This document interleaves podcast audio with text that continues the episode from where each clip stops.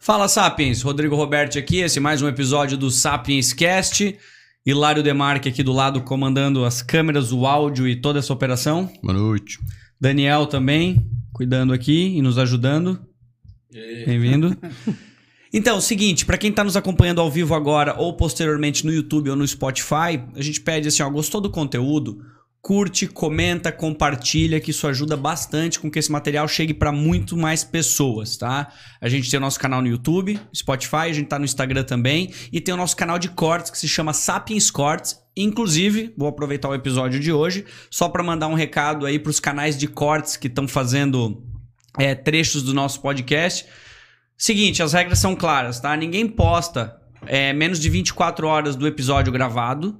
E também que se a gente pegar as pessoas simplesmente copiando o nosso corte e colocando nos seus canais, a gente vai denunciar e vai mandar strike daí no YouTube, tá? Então peguem o episódio, assistam e peguem trechos que a gente não tenha feito corte, tá? Senão, infelizmente, a gente vai ter que fazer isso. Ah, outra coisa também, os nossos patrocinadores. Agradecer então a InvestWeb, que é uma plataforma de crowdfunding que possibilita aí as pessoas se unirem para fazer investimentos dos quais elas não conseguiriam fazer isso sozinhas. E a larilazer.com.br, que é um dos maiores e-commerce de cama, cama, mesa e banho do país. Inclusive, até outubro, a gente tem um, um voucher com o nome Sapiens para quem fizer compras acima de 119 reais. É, frete grátis e 10% de desconto. É isso. Dados os recados, tô muito feliz de estar aqui trocando ideia contigo. Já, a gente já conversou em off bastante. Para quem não sabe, a introdução é: eu tô conversando com essa pessoa que é farmacêutico bioquímico, pronto, essa eu precisei ler. Mas é PhD em microbiologia. Cara, tu é pesquisador. É... E assim, acho que várias outras coisas que a gente vai descobrir aqui. Até, inclusive, eu sei que tu não queria, mas quem sabe a gente até fale de futebol. Pode ser, não tem problema. Mas. Não sei se a pessoa, o pessoal vai gostar muito, né? Ah, Mas, za- enfim. tudo bem. é pra- Alguns, ta- talvez os que torçam pro mesmo time que tu talvez não gostem. É, mas somos a maioria, né? Assim como o que a gente vai conversar aqui, que é o, o best-seller, que é esse teu livro aqui, que é O Lado Bom das Bactérias. O poder invisível que fortalece sua defesa natural para ter uma vida mais feliz e longeva. Eu tô aqui falando com o Alessandro Silveira. Cara, muito obrigado, tá? De coração por estar aqui trocando essa ideia com a gente. Bom, eu que agradeço o convite, Rodrigo, Hilário, Daniel, um prazer estar aqui, conhecer, né? Engraçado porque a gente mora na mesma cidade, a cidade não é uma cidade tão grande assim, né? E a gente acabou se encontrando, se conhecendo por acaso, né? E hoje estou aqui, depois de muito tempo também, que a gente está tentando É marcar essa, esse encontro, e é um enorme prazer, e tem muita coisa para conversar aqui, é, vários assuntos, né? Se quiser falar de futebol também não tem problema nenhum. Falamos sobre. Assim, ah, eu. O que eu acho legal, inclusive para quem estiver nos acompanhando, assim, eu. Eu geralmente eu falo isso para as pessoas, né? Eu tinha te mandado um áudio antes. Uhum. Falando, olha, eu tendo a evitar estudar ou analisar muito sobre a pessoa. Fazer roteiro. Pra, é, pra, porque não tem roteiro. Mas hoje, ao meio-dia, eu fui lá no Kindle, comprei o teu livro e li 60% dele. E, assim, eu, é que eu leio devagar. Mas o teu livro, assim, 60% é bastante. Não é um livro muito pequeno. E pra mim a capacidade de leitura foi bastante, porque assim, eu não consegui parar de ler, porque é um assunto que me interessa Uhum. e tem muita curiosidade ali, muita coisa que eu acho que assim são paradigmas que as pessoas não têm a mínima ideia do quão relevante é e o quão elas deveriam ter essa, essa noção, né? E essa ideia do livro, né? E para mim, assim, foi um desafio muito grande escrever o livro. Às vezes, quando eu comento com as pessoas, é, é, eles acham que é, é besteira, mas foi muito mais difícil escrever esse livro do que, por exemplo, a minha tese de doutorado. Que é um assunto extremamente mais com- complexo, que eu levei quatro anos estudando e pesquisando, né? Pesquisas é, científicas do mundo todo do que escrever um livro que era alguma coisa que já faz parte do meu dia a dia, mas que eu precisava escrever de uma maneira que qualquer pessoa que lesse pudesse entender. Então a minha editora ela sempre falava assim, Alessandro, faz o teste com a avó. Pega o livro, pega o parágrafo, lê para tua. Quantos anos tu tem vó? Tenho, eu tenho uma avó de 93 anos. Então tu lê para ela. Se ela entender, tá bom. né? Por quê? Porque assim, a, a gente tem uma, uma característica né, de, de, de achar que quando você fala alguma coisa, as pessoas sabem do que você está falando. Né? Coisas que são óbvias para mim, são muito óbvias, sabe? Isso aqui eu não vou nem colocar, porque isso aqui qualquer pessoa sabe. Não é óbvio para as pessoas, né? Então, e ainda mais quando a gente tem essa, essa ah, característica de produção científica. A produção científica você escreve cada vez mais específico para menos pessoas lerem. E isso, eu cheguei no momento que você, poxa, eu quis contar uma história, né? No livro tem várias histórias, mas tem uma história de transformação pessoal e profissional que eu vivi e tá, depois a gente pode até comentar. Pensei, poxa, eu acho que essa história é legal, eu quero contar para as pessoas e eu quero passar essa informação de como as, a, as pessoas elas têm que mudar esse paradigma, né? Não, não depende de ninguém para a gente ter saúde, só depende de nós. E todas as estratégias para você ter saúde são acessíveis para qualquer pessoa. Porque muitas vezes as pessoas pensam, ah, para eu ter saúde eu tenho que ter um plano de saúde. Não tenho condições, porque custa X reais. Ah, eu preciso ter, é, ir no médico tantas vezes. Não posso, porque não tenho plano de saúde, não tenho como pagar. Ah, eu preciso ter uma alimentação saudável. Para ter uma alimentação saudável, eu preciso comprar aquelas coisas lá que custam o olho da cara e que eu não tenho condições. Então, assim, as pessoas colocam uma série de, de empecilhos e que não são verdadeiros. Né? Todas as estratégias, tudo o que eu procurei colocar ali no livro é, são coisas que são facilmente implantáveis para qualquer pessoa no momento que está lendo e que já vai ter resultados rápidos. Né? Então, acho que é, esse foi o grande desafio. Eu estou muito contente com o resultado do livro, porque pude é, até entrar na lista dos mais vendidos. Isso, isso é um sinal que é, não é uma questão de vaidade, mas é uma, é uma questão assim, de mostrar que, poxa, essa história que eu quis contar, o pessoal comprou a ideia, o pessoal gostou de, de ler, é, recomendou para as outras pessoas. E quantos feedbacks eu recebo diariamente nas minhas redes sociais falando, poxa, olha, como ajudou a minha vida, daí, né, dá um exemplo, outro que, que a, aplicou e como melhorou a vida. Então, isso não tem preço, né? Inclusive, até todos os, os, a, os valores de direitos autorais do livro foram doados por uma instituição, uma ONG, que cuida de autistas aqui de Blumenau. Então eu não recebo absolutamente nada é, pelo, pela venda do livro, no que tange os direitos autorais, Sim. né? Claro que o livro é da editora, a maior parte da, do valor quando você compra o livro vai para a editora, mas toda essa parte dos direitos autorais eu doei porque eu tenho um engajamento com essa questão dos autistas, né? Alessandro, assim, ó, o que eu pelo, eu não sou uma pessoa acostumada a ler livros técnicos, mas eu acredito que, eu, pelo que a gente já conversou, o maior problema, eu acho que da população hoje é acesso a. Quer dizer, acesso à informação é fácil de se ter, mas conseguir mastigar a informação. E quando eu li o teu livro, exatamente essa era a sensação. Eu, imbecil que sou, tava fácil as analogias que tu colocava ali, porque eu acho que o mais. A essência e o que deveria acontecer, a maioria das pessoas que lidam com pesquisa e com, com ciência em si é o problema que essas pessoas têm em transformar a informação dessa forma. Em passar aqui em que eu conseguia ler e conseguia entender a informação que tu estava colocando ali, que é baseada em ciência, em dados, em pesquisa. É, e, e essa, esse sempre foi o grande objetivo do livro, né? traduzir essa informação científica de uma maneira que fosse compreensível para qualquer pessoa e que pudesse ajudar as pessoas, né? E claro, isso não é tão simples, né? Isso é um processo que foi demorado, foi um processo de muito aprendizado. Hoje eu me sinto muito mais preparado, né? Estou já planejando o segundo livro, né? Mas hoje eu estou muito mais preparado porque eu passei por todo esse processo de amadurecimento para escrever um livro desse tipo, né? Um livro que é um livro para pessoa, para leigo, né? Para aquela pessoa que não tem conhecimento na área da saúde. Então, é, é, eu até recomendo, porque é, é um, isso foi uma terapia para mim. Eu revisitei muitos problemas na minha vida, assim. Eu tinha muitas cicatrizes que eu curei com esse livro. Né? Coisas que eu não gostava. Tem coisas que eu escrevi no livro que eu nunca tinha falado publicamente. Hoje, para mim, é tranquilo. Por quê? Porque tinha. É, não é que eu tinha um bloqueio, mas eu não me sentia à vontade. Né? E com o livro eu fui trabalhando essas questões até com o pessoal da editora. E hoje, para mim, é uma, algo que eu posso. A gente vai conversar aqui hoje sobre isso, é uma coisa super tranquila. Então, deixa eu te perguntar, porque eu, um outro ponto que eu acho brilhante do, do livro, eu achei legal, é porque tu criou uma jornada em que eu consigo acompanhar. Acompanhar no sentido eu hoje tenho interpretação, acho que a maioria das pessoas, a ah, bactéria é algo ruim. Então, assim, sabe, eu tô nesse tempo e tu vai colocando toda a tua jornada em que tu veio dessa mesma linha, desse mesmo pensamento e os, os, os teus aprendizados, e, e, eu acho muito louco. Se tu puder passar Sim, um pouquinho disso, acho que é eu, é legal para quem principalmente. Eu não sei não... assim se, se eu devo falar isso, né? Se vai perder um pouco do encanto, mas a construção do livro e boa parte dos livros, como esse, que não é um, eu não considero um livro técnico, inclusive esse livro ele está cadastrado é, é, na, na, nas bibliotecas como autoajuda.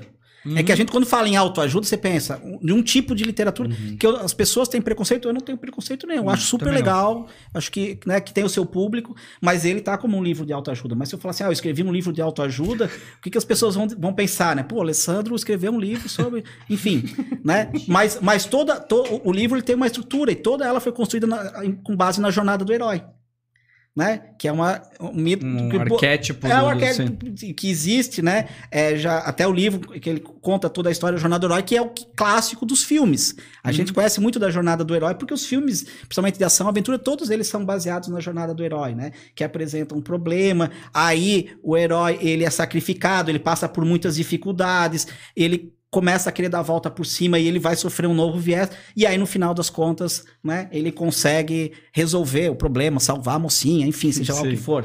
E a, a estrutura do livro, ela é, funciona dessa forma, né? Porque porque, assim, quando, quando é, eu comecei a trabalhar com livro, e junto com a editora, né, a editora Gente é uma das maiores editoras do Brasil. Né? Hoje está na lista dos mais vendidos é, com vários livros, né? E, e eles me mostraram isso. Porque tem muitas coisas, por exemplo, o nome do livro, e hoje é engraçado, né? Quando eles me falaram o nome do livro, cara, eu fiquei uma semana depressivo. Porque eu falei assim, porra. Aí eu falar um palavrão aqui, né? Assim, Fala, porra, pode dar. Se fuder com esse nome do livro, né? Eu tinha colocado uns, uns nomes assim muito malucos, né? Lembra do nome Ah, como é que é? O paradigma do ser humano. é... Profundo pra caralho. É, umas assim. coisas assim malucas da minha cabeça. Eu tinha uns 20, né? Que eu achei super legal, assim tal. Eu pensei assim, porra, desses caras vieram com esse livro. Eu pensei, pô, os caras estão de sacanagem, né? Só que assim, eu tenho uma visão completamente enviesada, né? Eu não tenho visão do mercado. A capa eu achei horrível, a cor, pô, parece que vocês estão achando que vai fazer essa capa porque a pessoa tá com diarreia, né? Porque é o que parece, né?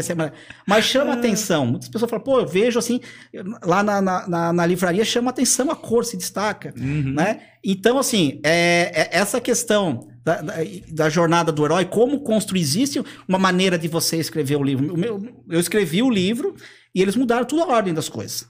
Assim, não, pera aí, nós temos que construir toda uma jornada. Você tem que envolver o leitor. O, o leitor, ele gosta. É, no, no, primeiro momento, o livro tinha muita. É, uma linguagem acessível, mas ele era muito técnico. Então, assim, o leitor gosta de histórias. As histórias prendem o leitor. E aí que a gente começou. Coloquei muito minhas histórias. Tem histórias muito legais, né? Depois a gente pode falar, por exemplo, né? Eu não sei se vocês conhecem aqui o seu Werner é, Quero chamar ele quer... aqui, o marido da dona, Ine, da dona A Inês. conversa maravilhosa, você tem que chamar ele aqui, porque assim, ele, é, é, ele foi meu aluno na faculdade, né? Porque ele resolveu, ele sempre conta, né? Com 55 anos, com uma vida realizada, um dos empresários mais bem-sucedidos aqui de Blumenau, e, e, descobriu sozinho que ele era autista e começou a estudar e resolveu fazer faculdade. E ele tem uma história de vida incrível. Uma pena assim, ó, que é, ele, eu sei que ele tem um livro dele, né, da, da, história de vida dele, mas a gente colocou uma parte da história dele. E tem outras histórias, como por exemplo, né, do, do médico neurologista que eu coloco ali, que a gente pode com, comentar depois sobre o transplante de fezes, que é uma história bem legal. Mas as pessoas, elas, elas se conectam com histórias. As pessoas se conectam com pessoas. E tudo isso eu fui aprendendo. Né? Tudo tem uma. Não, não é que assim é, que, é, que é matemático, mas existe uma estrutura. Existe uma estrutura bem definida e as pessoas que estão lá elas vão te ajudar a você entender isso e você colocar a tua história no papel, colocar o que você quer contar no papel, que seja algo que seja interessante para as pessoas, porque não adianta nada eu escrever uma, algo que para mim é maravilhoso, mas que ninguém queira ler. E eu acho que isso foi, foi, foi muito legal, é, é, essa, essa construção da minha jornada do herói, né? Boa parte do livro está relacionada com a minha jornada, mas a ideia é que seja a jornada do leitor. Tanto que em vários momentos do livro, a gente faz ali uns. uns é, é, tem uns, uns cheques para você falar da sua saúde. Você uhum. pode até escrever no livro, né? Algumas questões, né? Por exemplo, a gente sabe é, como está a nossa saúde só olhando todo dia. Espero que as pessoas vão todo dia no banheiro fazer o seu número 2, né? Conhecido também como cocô, né? É, o problema é quando não vai todo dia, ou quando ele está muito duro, ou quando não faz mais o 2, né? Que faz um e-mail, que eu falo, né? O e-mail é, para quem não sabe, né? O e-mail não é tão sólido como o 2 e nem tão líquido como um, né? Então, assim, só de você observar se os seus boiam, que cor elas estão, isso já fala muito da tua saúde. E isso é uma coisa que a gente faz todo dia, porque a pessoa vai no banheiro, ela vai dar descarga e ela vai, ela deveria pelo menos olhar. Né? Então, assim, ali tá. Entenda-se como está o seu, seu, o seu intestino, a sua saúde intestinal. Como é que você vai entender? Vendo todo dia seu cocô. Daí a pessoa vai lá e vai anotando. Né? A questão das vacinas, e esse livro ele foi escrito antes, né? Ele, ele foi concluído em, em abril, maio do ano passado. É porque ele fala sobre o é, Covid. De, é, né? depois a gente fez um pós-fácil, eu pedi para eles fazer um pós-fácil para falar do Covid, porque tudo bem, a, a, é, a, gente fala de bactéria, é, é uma coisa meio ampla, a ideia é falar de micro-organismo, né? Que, que inclui os vírus. Mas quando ele foi concebido, não existia. A... Aliás, essa história do Covid é uma outra história muito interessante, né? Depois a gente pode voltar. Não, pode falar, não tem problema. Bora. É... Não, o que, que acontece né, com o Covid? O Covid, o, coronavírus, é, as pessoas desconhecem a história, muitas pessoas desconhecem a história. Esse vírus já está circulando há muito tempo, desde a década de 60. Tem um livro que eu recomendo as pessoas lerem, que é, é Pandemia, a Humanidade em Risco. É de um infectologista de São Paulo. Esse livro saiu em 2011. Infectologista de São Paulo. O primeiro capítulo do livro é sobre o coronavírus. E lá ele conta, cara, é muito legal ler esse livro, porque assim, hoje ele lançou uma, uma, uma, uma edição nova desse livro.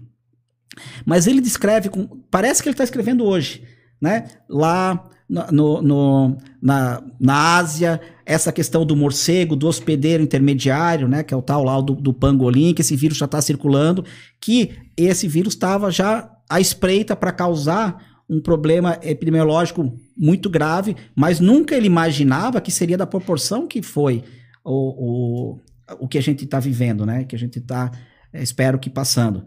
E esse Covid que está aí, ele é só a ponta do iceberg. Muita coisa está por vir e a gente, isso que é mais interessante, a gente sabe o que está por vir.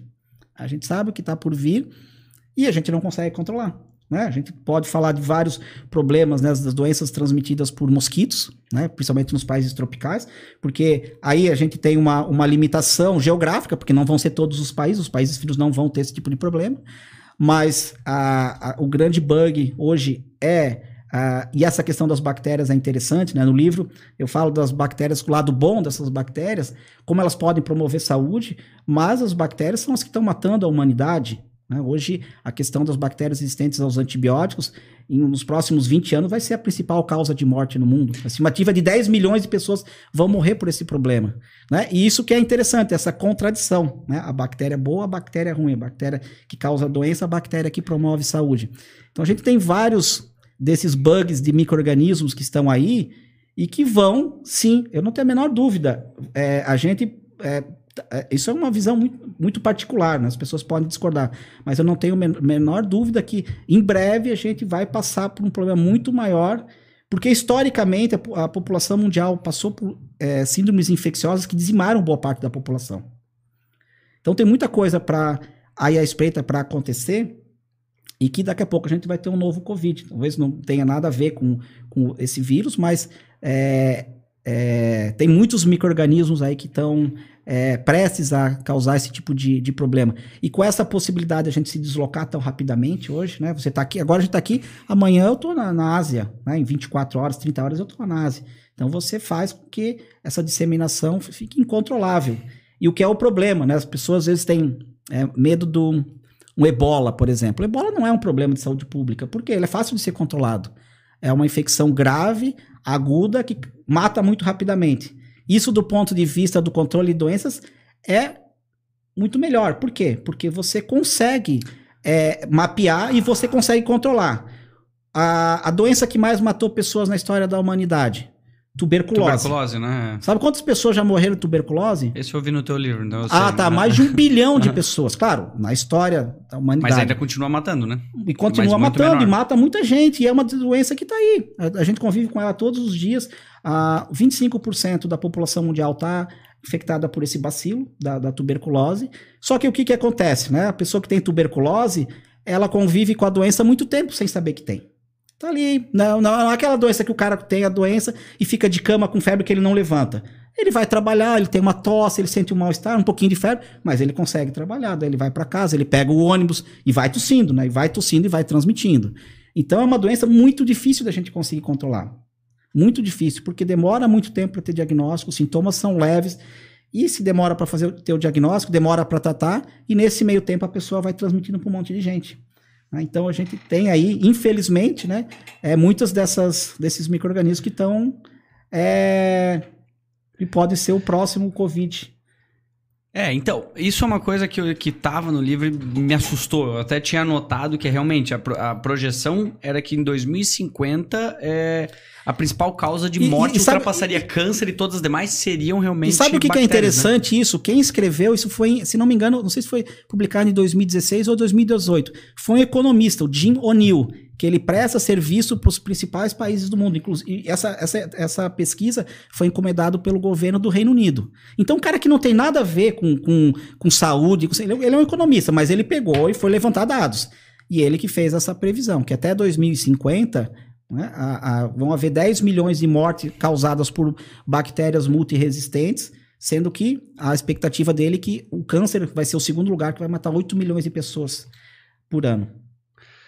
Tá. É, bom, a gente tá falando. É que a gente tá falando sobre algo, algo bem crítico, que eu acho que é esse lado nefasto das aí, bactérias. Viu que a, a jornada a gente... do herói começa falando essas coisas, né? De câncer, de estresse, de um monte de coisa ruim, Mas né? isso era a tua vivência, a tua, a tua sim, expertise, era sim. o que tu pesquisava, certo? Pelo que eu entendi, assim, sim. independente do, de terem colocado isso no arquétipo, é exatamente claro. isso que tu tinha, que eu, que eu peguei no livro. Uhum. Tu acompanhava esse tipo de informação, tu viu quão crítico era isso, até uhum. tu ter essa virada de chave e começar a perceber que existe um lado positivo, né?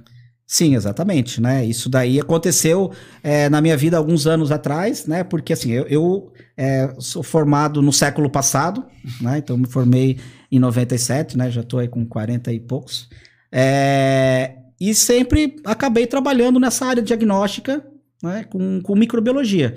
O que, que eu sempre fiz e continuo fazendo, né? A pessoa tem uma, uma infecção, vamos supor, uma infecção urinária coleta a amostra de urina, leva no laboratório, a gente faz lá o exame, diz qual é a bactéria e quais são os antibióticos para tratar. Né? Isso, eu, tra eu, trabalho com isso até hoje. Mas o que, que aconteceu? Né? É, em 2002 nasceu meu filho e ele teve uns distúrbios de desenvolvimento. Né? É, ele estudava, eu não sei onde é que é hoje, mas era a, uma escolinha chamada Crescer, que é ali perto do Santa Isabel. Eu sei que foi para outro lugar, que, onde era a escolinha, construindo um prédio gigantesco ali. Né? E, e as professoras falaram, né? Olha, não sei, o teu filho tem algum problema. Eu acho que ele não tá, ele não escuta. A gente tá achando que o teu filho não escuta porque a gente fala com ele, ele não interage. A gente fala e, né, ele abstrai. Aí, tá ok, a gente foi no, no, no levou em médico, a gente foi levar um, porque ele não falava também, né? Levou num, num, num grande centro em Curitiba para fazer todos os exames e tal. Não, a, a audição dele tá, tá ok, né? Não, não tinha nenhum tipo de problema, até fez eletrocefalograma, tinha alguns, é, alguns focos de epilepsia, que é muito comum, muito comum. Né? Às vezes a gente, todos nós podemos ter, a gente nem sabe. E ok, e aí foi passando, e ele não desenvolvia essa questão da fala, apesar de ter uma boa afetividade, e a gente passou por vários diagnósticos equivocados, né?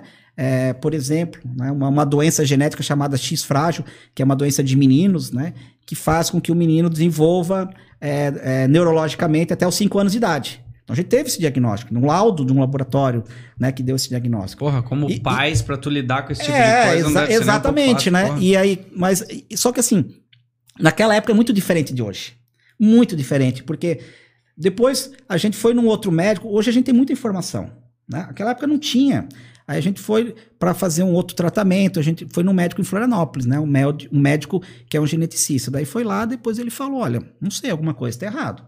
Ele falou bem assim: o teu filho não tem característica sindrômica. Hum. Porque tem todas umas características de tamanho da cabeça, eles medem testículo, tem um monte de coisa, né? Eu não sei, enfim. Ele fez, ó, não tem. Teu filho tem outra coisa. Eu acho que teu filho é autista. Né? E aí a gente começou a fazer os exames tal, fez outros exames e a gente viu que realmente. Ouvi, é, falou, é... ouvir isso nessa época também é bem é, diferente e, de hoje em dia, né? É, e é interessante porque quando a gente fez o exame, né? E eu sou de laboratório, e quando a gente fez a primeira vez, eles disseram assim: olha, Alessandro, preciso que você volte, traga teu filho aqui para coletar de novo. E eu, eu sei, se pediu para coletar de novo, é um exame que tem alguma coisa, né? Só que daí eu perguntei né? Eles não me abriram, óbvio, porque eles não, não têm a certeza, estão pedindo para confirmar. Uhum. E aí depois a gente fez, o exame foi para os Estados Unidos e realmente confirmou. Mas se a gente pegar, eu acho que foi mais ou menos 2006, 2007, e falar em autismo, ninguém sabia. E eu estou falando de profissionais de saúde. Não é que não sabia, mas assim, é, era uma, uma, uma um, não, é, não é uma doença, né? É um, é um transtorno que era negligenciado, passava por, como louco, enfim, ah, aquela criança é esquisita. Então, então a gente passou por muitos tratamentos tradicionais, né? Que são os tratamentos são, que a gente chama de farmacológicos, né? Tratamentos com, com medicamentos que teve, é, quando teve umas fases muito agressivas, ele tomou um medicamento que eu disse, ó, oh, pelo amor de Deus, eu vou parar de tomar esse medicamento, porque eu quero meu filho de volta, porque ele virou um zumbi. Ele, ele era, era agitado e tal, mas ele virou um zumbi, ele parecia um, né, não era mais meu filho. Não, eu prefiro então que ele tenha essas crises, mas que volte a ser ele, né? Tomou um medicamento que ele teve uma hipersensibilidade, que ele quase entrou em parada respiratória, quando a gente estava perto do hospital, Caramba. ele quase foi para UTI, enfim. Mas porque não tinha informação. Hoje a gente tem muita informação, tem muita informação, felizmente, né? E a gente vê que, é, é, que esses casos de autismo eles estão aumentando muito. Mas só para voltar na minha história, né? É, para fechar esse ciclo. É, e aí, eu sempre trabalhando com microbiologia, fazendo pesquisa, dando aula na universidade. E o que, que aconteceu? A gente vê que nos últimos 10 anos, mais ou menos, né, teve um, um boom de avanço em tecnologia de sequenciamento genético. Que cada vez, assim, isso é uma coisa absurda como está tá, tá crescendo. E com esse. É, é, é, essa melhora da tecnologia, as tecnologias se tornando mais acessível, as pessoas começaram a pesquisar mais o papel dessas bactérias que estão no nosso intestino, porque é, a gente tem muito mais bactéria no nosso corpo do que célula própria. Então você tem muito mais DNA bacteriano do que o DNA que você recebeu do teu pai e da tua mãe. Né? Isso pode ser Isso é, constra constrangedor para algumas pessoas. Então você é muito mais microorganismo do que você mesmo. é. Isso é matemático. Né? E eles começaram a estudar. Você, poxa, se evolutivamente a humanidade caminhou assim, significa que a, associa a associação ela é simbiótica, ela é cinética para ambos. Porque se não fosse boa para nós e também para a bactéria, em algum momento ela se desfazer.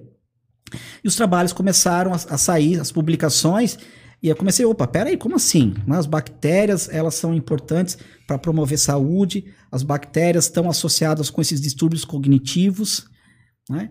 E eu comecei a estudar isso e aos poucos começar a aplicar essas, esses conhecimentos no meu filho, mas com coisas simples, né? De alimentação, né? melhorar a alimentação dele, é, tentar evitar o uso de medicamentos, é, melhorar algumas coisas como atividade física, qualidade do sono. Para quê? Não cura o problema dele, mas melhora a qualidade de vida. Né? Quando a gente fala de um indivíduo autista, melhorar a qualidade de vida é tudo.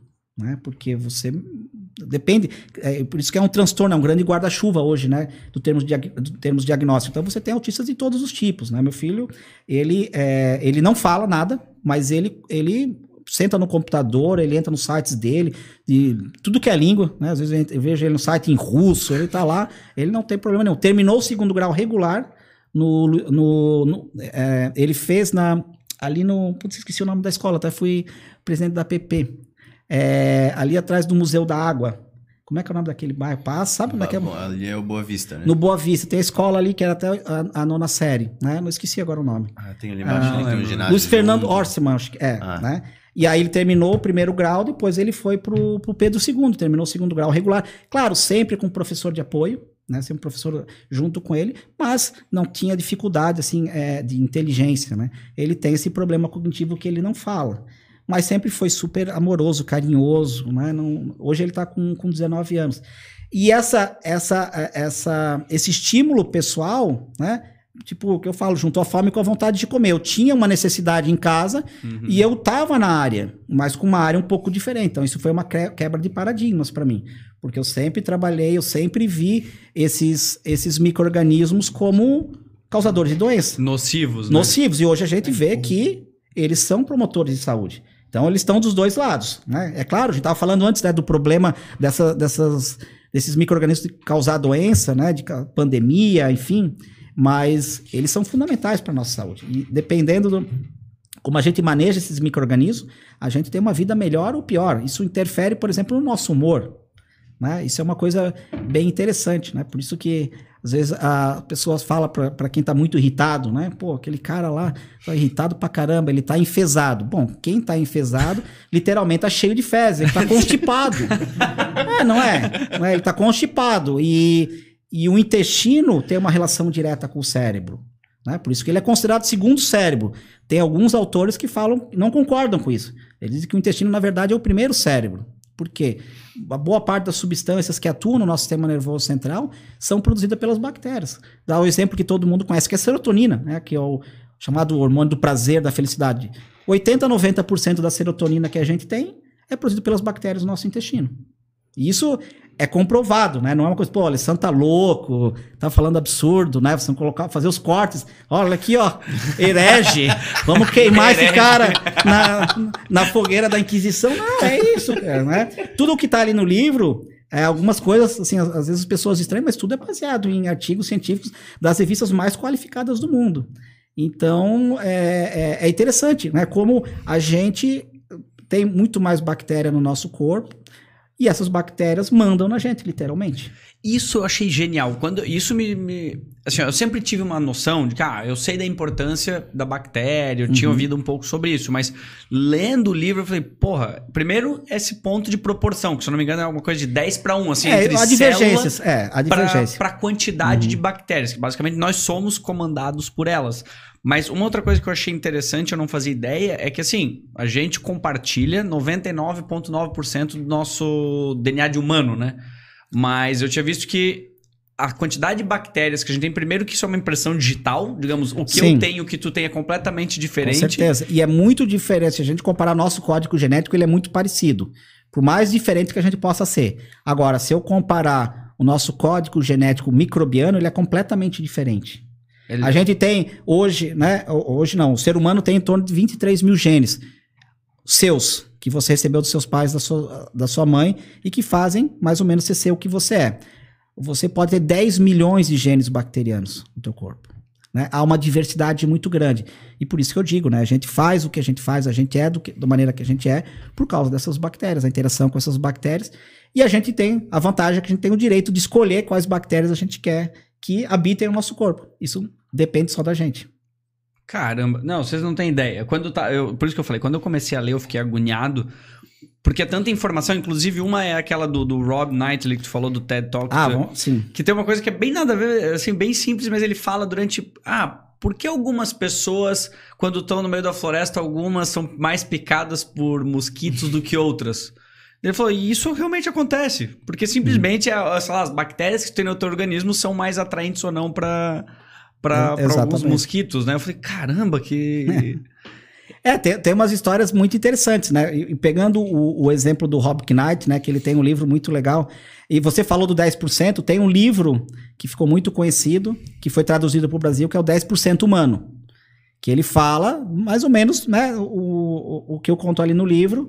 Claro, histórias diferentes, mas ele coloca que a gente tem 90% bactéria, 10% somos nós. E esse livro do Rob Knight, que é A Vida Secreta dos Micróbios, é, é muito interessante. Ele tem um, uma palestra no TED que, que até originou o livro, e ele conta, olha só a loucura, né? Ele é um cara que estuda a importância desses micro-organismos e tal, e a gente sabe que é, a, a, nossa, a, a, nossa saúde começa no, no nosso nascimento, no, no parto. Né? Hoje, o Brasil, infelizmente, é o segundo país do mundo que tem a maior taxa de cesarianas. Hoje fazer cesariana é uma prática comum e é muito cômodo. Né? Não vou entrar aqui no mérito se, se deve ser feito ou não. Posso comentar isso, mas o Brasil, em alguns convênios, chega a 80% de taxa de cesárea. Né? Sendo que a Organização Mundial de Saúde fala que deve ser 10%, no máximo 15%. Mas isso por quê? Tem vários motivos. Né? Primeiro, que existe toda uma, uma comodidade para a pessoa. Pô, eu quero que meu filho vá nascer no dia tal, eu vou marcar lá. Na hora tal, é. Na hora tal. Segundo, que tem uma, entre aspas, uma indústria, que é do plano de saúde, que é do hospital e do próprio médico. Para o médico, é muito mais cômodo ele tá ali, vai marcar a hora de fazer a cesárea, ele vai lá, faz a cesárea, pronto. E eu posso falar isso muito bem, que eu tenho dois primos que são ginecologistas. quando eu falo isso para eles, eles ficam bravos comigo, né? Eu falei, pessoal, vocês vão pegar o livro, depois não adianta vocês reclamar, que já, já tô falando. Mas assim, o que, o que eu questiono, né, o que eu defendo é o seguinte: a, a escolha de fazer a cesárea ou parto normal é da mulher. Agora, será que ela é informada adequadamente de todos os benefícios para o bebê dela fazer um parto normal? Aí eu questiono. Eu acho que não. Né? Eles falam assim, ah, mas quando chega lá no hospital, é, quando ela assina os documentos lá de admissão no hospital, tá lá dizendo isso. Bom, mas ninguém chega e conversa claramente. Por quê? É, isso não sou eu que estou falando, isso tem muitos dados que mostram que uma criança que nasce de parto cesárea, ela tem muito mais infecções, ela tende a ter ganho de peso, ter mais alergia. Isso é é, é, isso é fato. Né? Fato, né? isso é uhum. é fato. Até porque o parto normal ou parto natural, ele não acontece por acaso. É muito importante para o bebê passar pelo canal vaginal da mãe. A mãe, ela muda a, a, a colonização bacteriana e ela vai colonizar por bactérias que são importantes para a saúde do bebê. Essas bactérias vão começar a colonizar a pele e a criança daí vai deglutindo, vão para o intestino para quê? Para preparar a criança para receber o primeiro alimento que é o leite materno. E não por acaso as bactérias que ela recebe da mãe, elas são chamadas de lactobacilos, bacilos do leite, né? Que é, é uma bactéria que é muito comum na mucosa vaginal. Então, é, isso é muito claro. O que eu defendo é que a mulher seja muito bem orientada, fale, olha, né, seja, é, explique para ela. E é claro, a decisão é dela, porque a gente entende, né, da, dos problemas até do parto normal, de dor, enfim.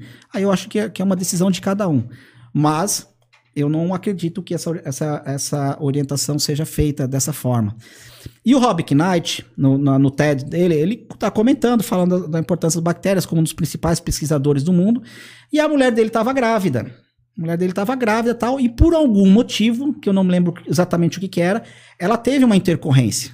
Então, a, gente está falando aqui da cesárea, mas a cesárea tem indicação clínica. Tem mulheres que precisam fazer a cesárea porque se ela não fizer, ela coloca em risco não só a sua vida, como do bebê. Então, assim, ó, nesse caso aqui precisa fazer cesárea. Ok. Não, não, eu não estou demonizando a cesárea, muito uhum. pelo contrário. E a mulher dele precisou fazer a cesárea. E daí ele entrou no desespero. Pô, como assim e tal? E o que, que ele fez, né? E isso ficou conhecido isso já é feito há algum tempo, né? Mas quando ele fez, por ele é uma celebridade né, da área e por ser um cientista, é o chamado batismo bacteriano. Então, o que, isso é feito fala, no Brasil. Mas eu não sabia como ele fez. Ele fala isso no vídeo é. que ele fez, mas não fazia Então, o que, que acontece? Acontece o seguinte: quando a, a, a mulher fez a cesárea, você pega algumas gases, né?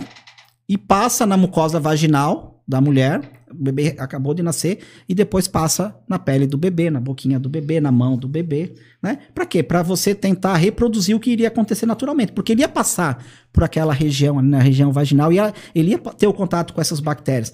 Então isso é o chamado batismo vaginal, que é uma maneira de a gente tentar minimizar a, o impacto da, do parto cesárea, porque a criança, quando nasce de parto normal, ela coloniza pelas bactérias da, da mucosa vaginal da mãe, que são as bactérias ideais para ela. Quando não acontece isso, ela vai colonizar por quem?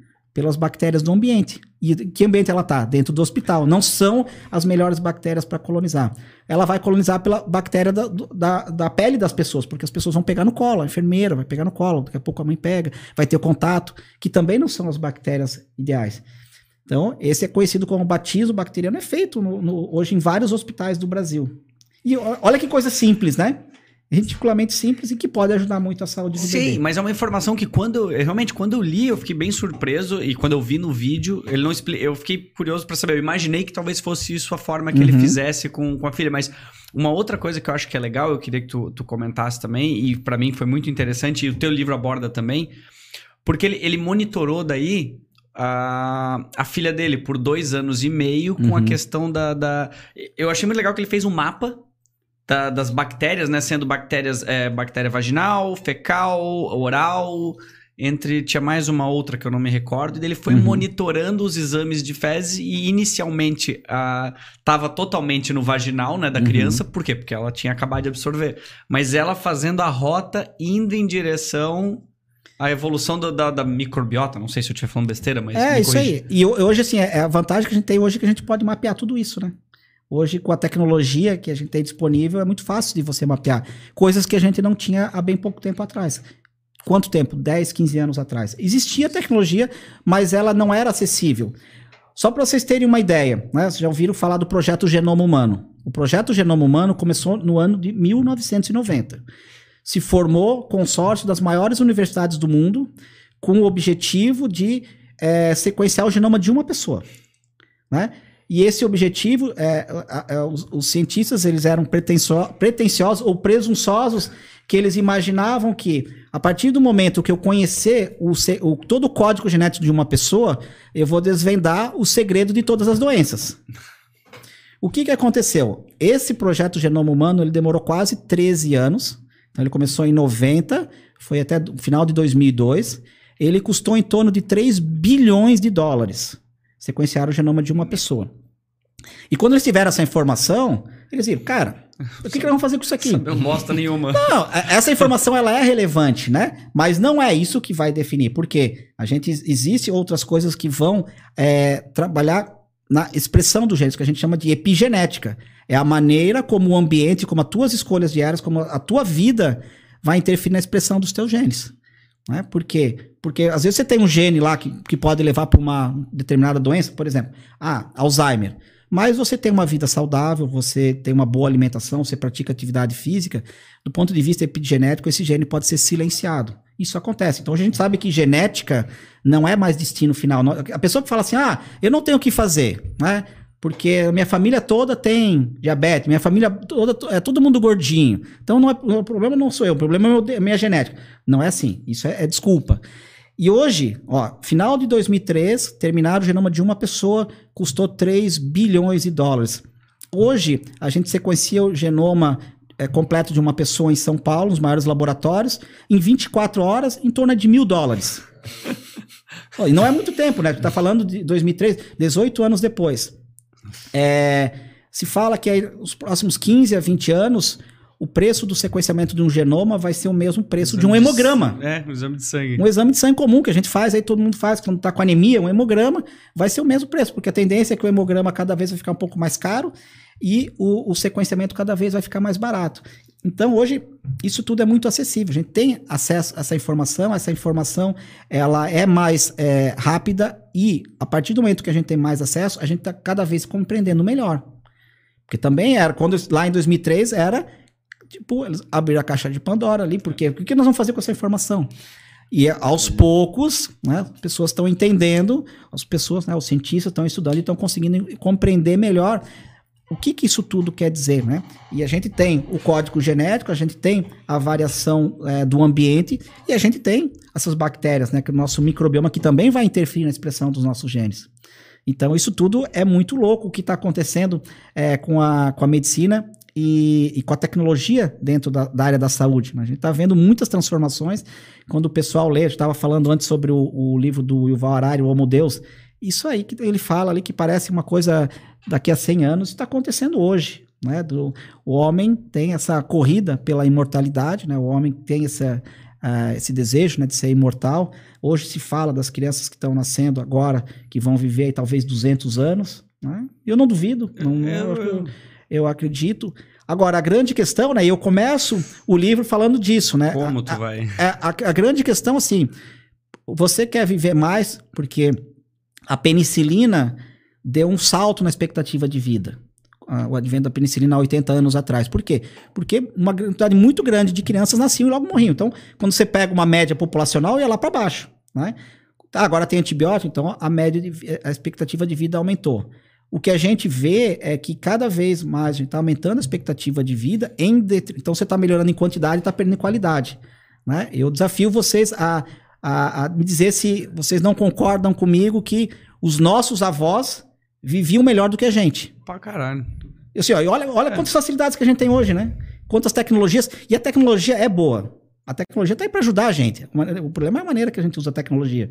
Mas tudo que tem aí se usado da maneira correta, é excelente.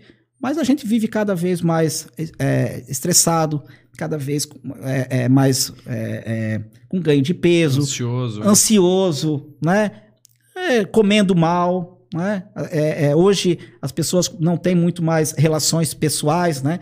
a gente vê famílias sentadas na mesa e, e se comunicando pelo WhatsApp, né?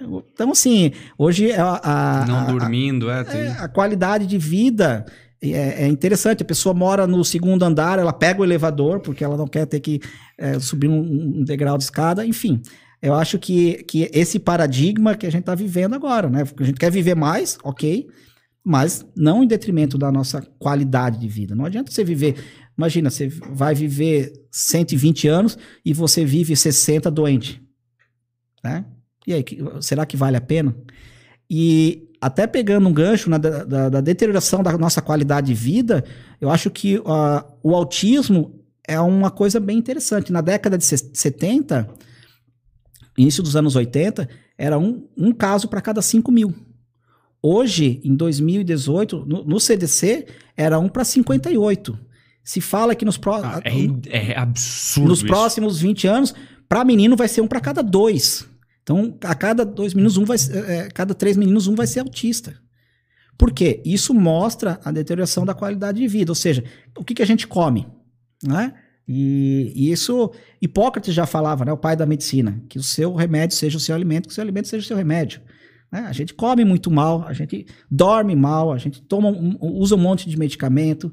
É, isso vai fazendo com que a nossa qualidade de vida vai sendo deteriorada. E o autismo, eu acho que é um, é um esse aumento da, da prevalência do autismo que a gente vê aí cada vez mais. A gente, se falar para minha avó que é autista, ela não sabe. Talvez ela saiba por causa do meu filho, mas Hoje todo eu vou na, nos lugares assim, é impressionante, né? Por causa da questão do livro, até pelas minhas redes sociais, as pessoas vêm assim: "Ah, eu tenho um, um filho autista. Ah, eu tenho um, um, sobrinho que é autista", né?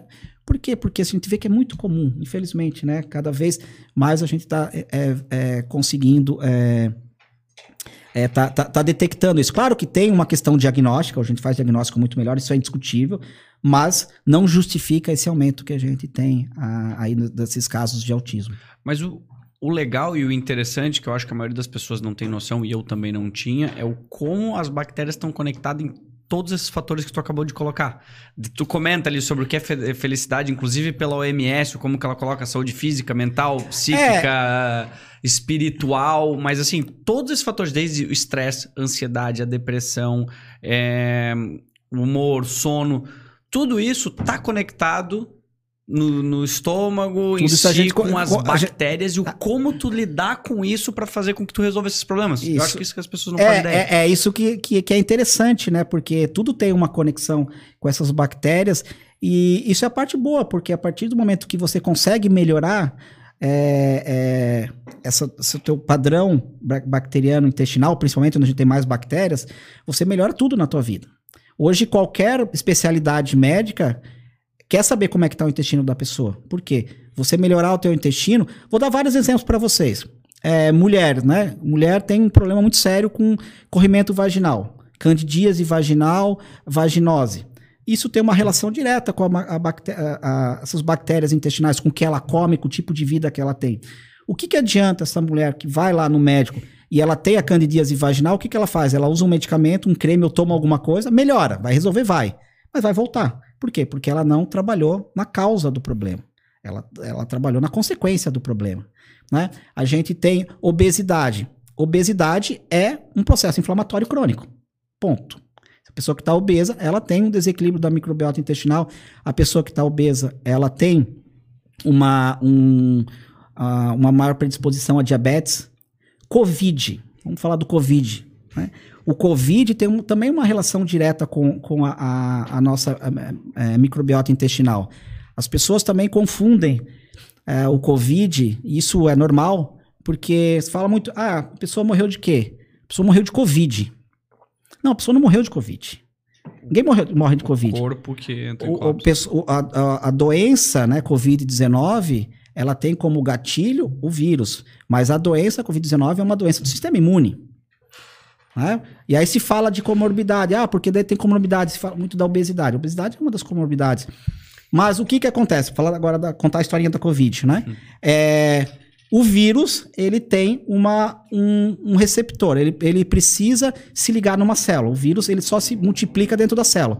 Tanto que a gente nem fala que o vírus multiplica, o vírus replica. Ele vai entrar na célula, vai usar a estrutura da célula para se formar novas partículas virais. Então ele tem uma proteína que ele precisa ligar lá numa determinada célula, que é o que eu falo de uma chavezinha, ele tem a chave. A célula, algumas células têm a fechadura, né? E aquele ali é, é, é específico, só vai aqui na chave da tua casa. Só, se Naquela. você for no teu vizinho, tu não vai conseguir abrir. Pelo menos não deveria, né? é, e aí o que que acontece? Ah, então existem esses receptores, que são aí os receptores AC2. é um receptor celular, uma proteína da célula. Uhum. Qual é o órgão do nosso corpo que tem maior expressão desses receptores? Intestino.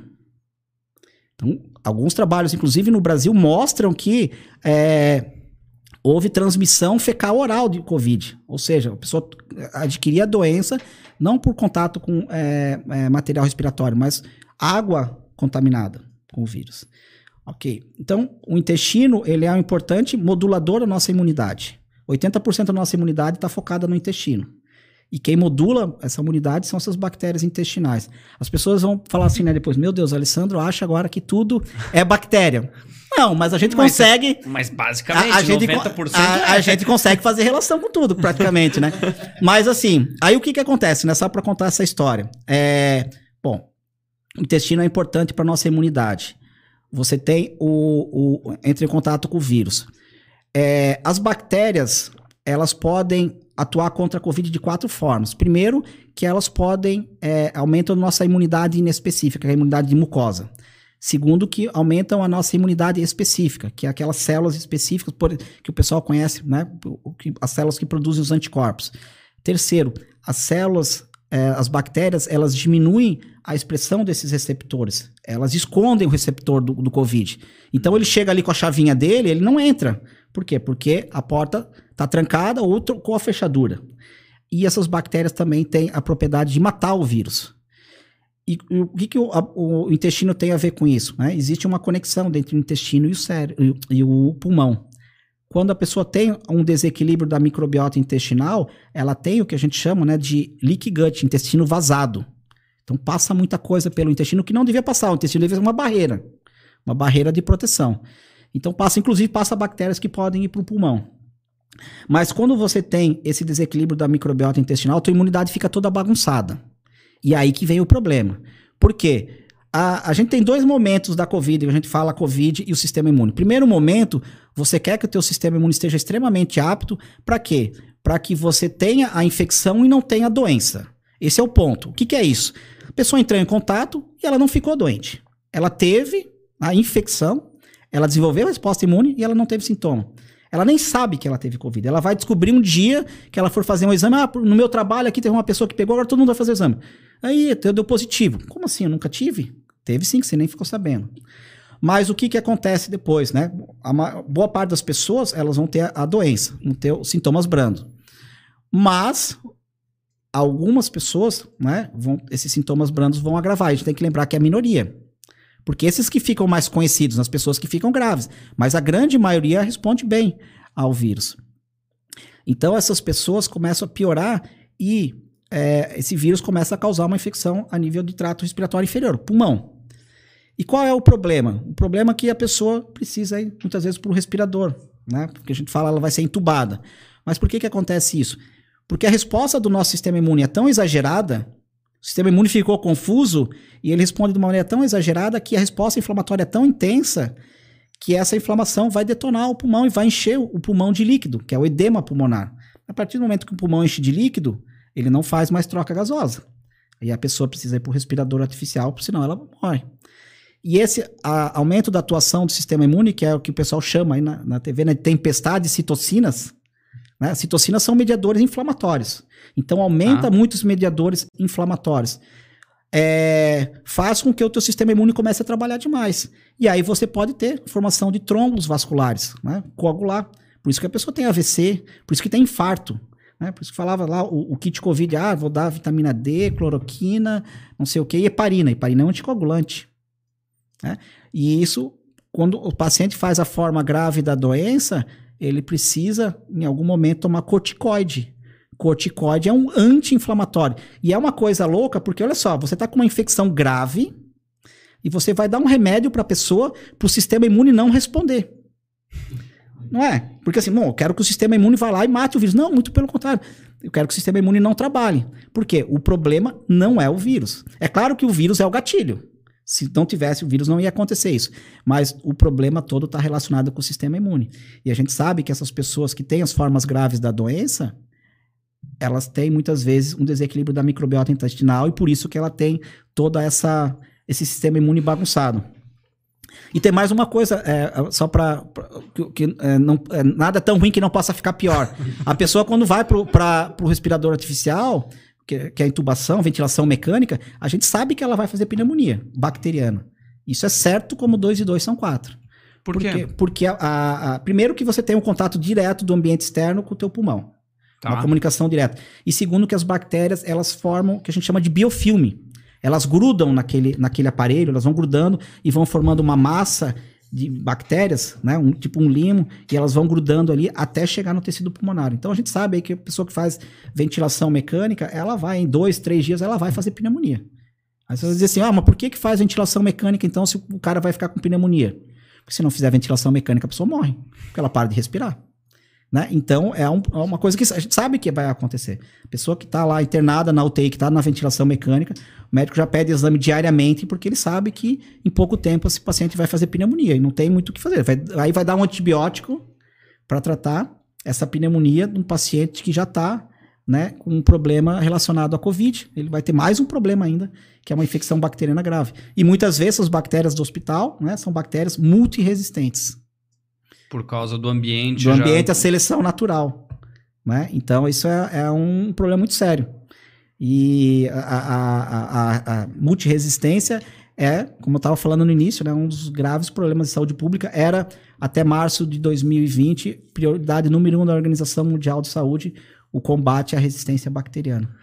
Então, isso é interessante pelo fato do antibiótico, tu comenta bastante, eu fiquei curioso, porque realmente pela minha experiência de médicos que eu já passei no passado, é super normal. Tô com dor na garganta, ó, mete o um antibiótico aí. e, e, foi, e, e, juro, assim, ó, por mais que eu, eu pesquise, eu goste da, da área, eu não tinha uma noção clara dos efeitos que o antibiótico faz no corpo. Eu não tinha. Ali eu comecei a ver um pouquinho e comecei a entender o todo o efeito que ele faz no meu organismo. É, porque infelizmente, né, a gente sabe que na maioria das vezes, aí 90% das infecções de garganta, as faringites, são causadas por vírus. Então, antibiótico é totalmente desnecessário. Não só desnecessário, como inadequado. Começa por aí, né? Mas assim, existe uma máxima, que não deveria ser uma máxima, deveria ser uma mínima, diz assim, ah, tá com dor de garganta? Dá antibiótico. Na dúvida, porque assim, se for bacteriano, precisa tomar antibiótico. Ok, não tem o que uhum. discutir. Mas se não se for causada por vírus, vai melhorar de qualquer jeito. Então, na dúvida não dá. não vai fazer nada de positivo, né? Ele não vai, não, só vai fazer negativo, porque ele, se, se, o antibiótico chegasse, se tomasse um antibiótico, ele fosse agir só na tua garganta, beleza. Mas esse antibiótico vai, vai, vai se espalhar por todo o teu organismo. E ele vai matar muitas bactérias que não deveria, que são as bactérias boas. Né? Então esse antibiótico vai ter um impacto. Então, aquela velha história, né? É, é, é, o antibiótico é, é, ótimo, deve ser utilizado, mas precisa ter critério de uso, como qualquer coisa. Né? O que a gente vê hoje, né? Essa, esse problema da, do aumento da resistência bacteriana, e, e posso elencar os principais problemas. Tem um problema que é de prescrição, né? erro de prescrição, isso é indiscutível. A gente estima que é, a, a, as prescrições de antibiótico de 40% a 50% tem algum tipo de problema, seja de indicação clínica, seja de dose, seja de tempo.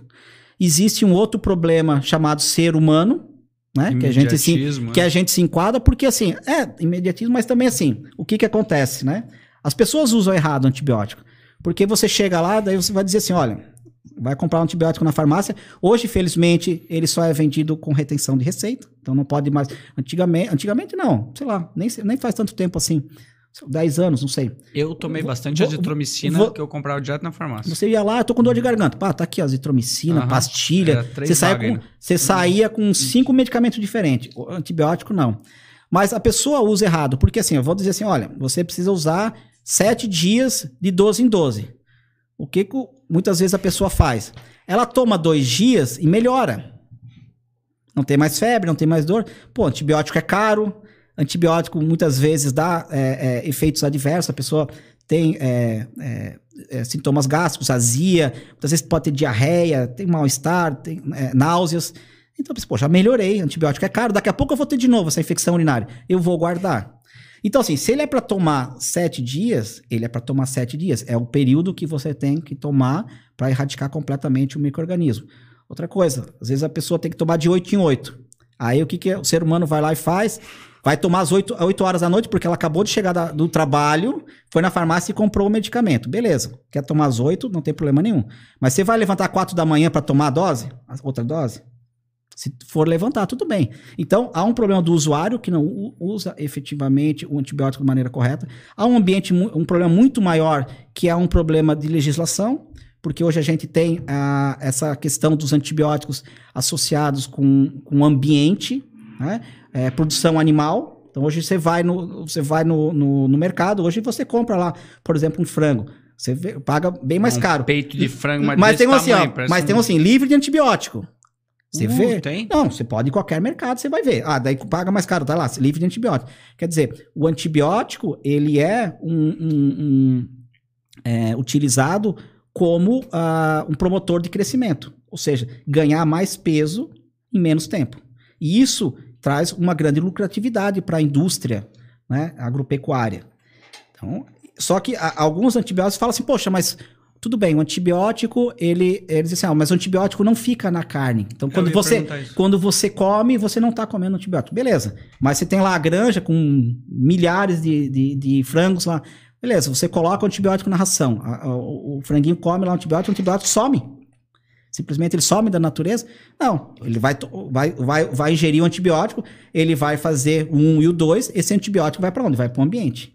Então hoje a gente tem os rios, lagos, uhum. o solo com antibiótico. Né? A gente, quando a gente está comendo um, um, um, vegetal, muitas vezes a gente está comendo um pouco é, antibiótico, né? Tem restos de antibiótico. E o que é pior, em doses subinibitórias, são doses que são muito baixas e que vai fazer que a bactéria se torne resi mais resistente de maneira muito mais fácil.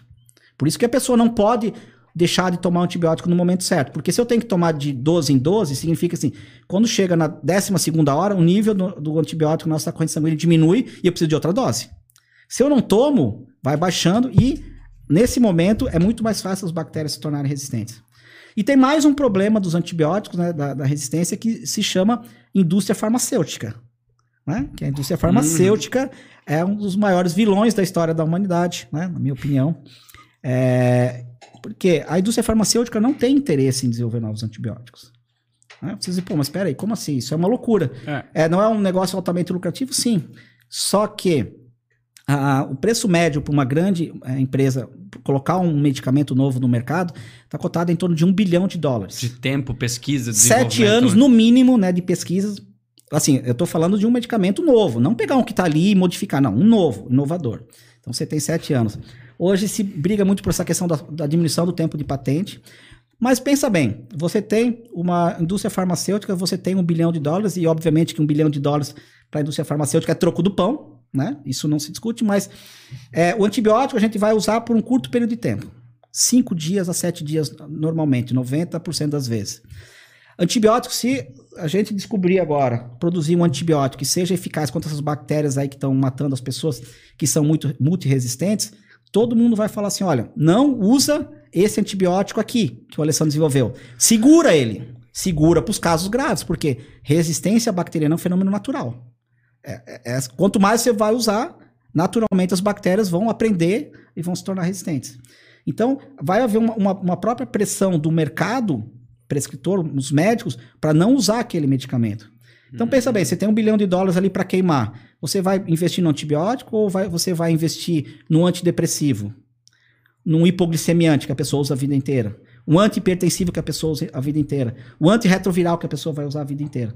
Então, a indústria farmacêutica não tem interesse financeiro de produzir novos antibióticos. Não é, ela, te, ela tem outras possibilidades que são muito mais lucrativas para ela. E a indústria farmacêutica, né, as pessoas podem não acreditar, mas ela não está nem aí para nossa saúde, aliás, né? Quanto mais doente a gente tiver, mais felizes e mais ricos eles estarão. É, ela tá no final da ponta. E o que tu tá comentando, e isso é uma coisa legal, é, pelo que eu entendi, a bactéria ela influencia também as bactérias e a forma que tu cuida do teu trato intestinal, dos microbióticos, é o quanto isso pode influenciar, inclusive, na, na questão da depressão, na questão do sono, do. Sim. Porque assim, ó, depressão, né? É, hoje a gente sabe que muitas vezes a depressão ela pode ser é, curada, pode ser piorada é, sem uso de medicamento. Né? Hoje tem vários níveis de depressão, né? Eu não sou especialista, mas existe a depressão grave, que é aquela, sim, que daí precisa usar medicamento É, porque... É questão aque- química, né? É, e não, e que é aquela que a pessoa tem, a sua vida está em risco. É aquela que a pessoa a qualquer momento pode se suicidar, né? Mas a gente sabe que com a melhora dos hábitos de vida, é, e aí a gente fala de alimentação, né? Você praticar uma atividade física, você melhorar a tua qualidade do sono, tudo isso vai impactar. Porque assim, eu tô falando das bactérias, mas a gente tem que imaginar que isso é, é tipo uma engrenagem. Perfeito. É uma engrenagem. Que assim, quando você tem uma parte da engrenagem que está quebrada, o todo não vai funcionar. E as bactérias, elas funcionam assim. Nessa engrenagem, elas, ela- elas são um papel, possuem um papel muito importante. Porque a gente está falando de depressão, um problema químico. Tá? É um problema químico porque quando a gente toma um medicamento, o que, que a gente quer aumentar? Serotonina e dopamina. Quem produz serotonina e dopamina? As bactérias. E elas produzem a partir do quê? A partir do alimento do que você come. Então você vai ver muitas vezes o que essa pessoa come e você vai ver que ela come um monte de porcaria. Né? Então tá tudo relacionado. Você vai ver, é, você não pratica nenhuma atividade física, fica o dia inteiro na frente do computador. Né? Como é que ela vai ter uma, uma, uma melhor, entre aspas, saúde? Né? Às vezes as pessoas acham que saúde é ausência de doença. E a saúde é muito mais amplo do que isso, né? Saúde é bem-estar físico, psíquico, mental e social. Né? Então, se a pessoa está saudável, ela não está doente, não quer dizer que ela está saudável. Então, você mudando todos esses hábitos, muitas vezes você faz com que a pessoa consiga melhorar desse quadro depressivo sem ter que tomar medicamento. E esses medicamentos, quem já tomou, sabe, medicamento faixa preta. Você paga um preço muito alto. Aliás, qualquer medicamento que a gente toma, a gente paga um preço. A grande questão é avaliar se o, o benefício que o, o medicamento está gerando é maior do que o malefício que ele vai causar. Porque nem, nenhum medicamento não vai ter nenhum tipo de efeito adverso. E, pra- até para pegar o gancho agora, da, você falou da depressão, tem um amigo meu, ele é neurologista, ele conta essa história. Né? No começo eu não podia falar, porque ele estava com alguns problemas até com. é, enfim, com o conselho dele. Mas esse médico é um amigo meu, ele é neurologista, né? O nome dele é um cara que tem uma, ah, um trabalho muito legal nas redes sociais. O nome dele é Pedro Chestatsky. Ele tem um, redes sociais dele é Dr. Pedro Neuro. Então ele é um médico neurologista que tem doutorado em Barcelona, pós-doutorado na Universidade de Harvard. Ele é neurologista, ele é professor da Universidade Federal do Rio Grande do Sul. E ele conta a história no livro dele, ele conta nas redes sociais dele. E eu conto um pouquinho dessa história ali no livro, que quando ele foi fazer a, a- os exames de saúde admissionais, quando ele passou no concurso na Universidade Federal, ele descobriu que ele estava com uma série de problemas de saúde. Ele descobriu que ele estava com edema pulmonar, ele descobriu que ele estava pré-diabético, né? E ele foi um monte de médicos, colegas dele, nunca resolveu o problema, nunca resolveu aquela coisa muito paliativa, né? E ele começou, né? Um cara que é, é inquieto, começou a estudar, começou a ver, enfim. E num determinado momento, ele foi fazer o tal do transplante de fezes. Né? O que, que é o transplante O de que, que fezes? é transplante de fezes? O transplante de fezes é você pegar e trocar totalmente a tua microbiota. Você tira, você toma um laxante, você muda completamente a microbiota. E aí você pega a microbiota de uma pessoa saudável. Né? E tem vários eh, vídeos até mostrando no... no, no- Tá, peraí, peraí, peraí, peraí. Vamos lá. Eu entendi até a parte que eu me livro do meu. Sim. Agora, o como que eu consigo de outra pessoa? Como é que funciona essa Não, daí assim, daí você vai ter um doador, né? Certo? Você vai ter um doador. É, hoje, é, essa escolha dos doadores é uma escolha assim, bastante empírica, bastante rudimentar, porque assim, quem que normalmente. Por exemplo, eu vou fazer um transplante de fezes. Bom, tá, Alessandro, quem que você vai chamar para ser teu doador? Tá, o que, que precisa- a pessoa precisa ter para ser doador? Precisa ser saudável. Certo. Quem eu posso atestar a saúde? Quem eu conheço. Eu não posso testar, olhar pra rua assim e dizer, pô, aquele cara ali, pô, ele é alto, ele é magrinho, ele tá sorrindo, o cara é saudável. Não, não sei, né? Não sei, enfim. Então, você vai escolher pai, mãe, irmão, amigo, que vão ser, vai escolher dois doadores. E aí você pega, é uma coisa super simples, né? Você pega, mistura as fezes, faz uma papa, dilui e tal, e aí você dá pro médico fazer uma aplicação, faz uma colonoscopia. Antigamente fazia por sonda nasogástrica, né? Mas isso é, é, alguns, alguns lugares até fazem, mas a colonoscopia é mais simples.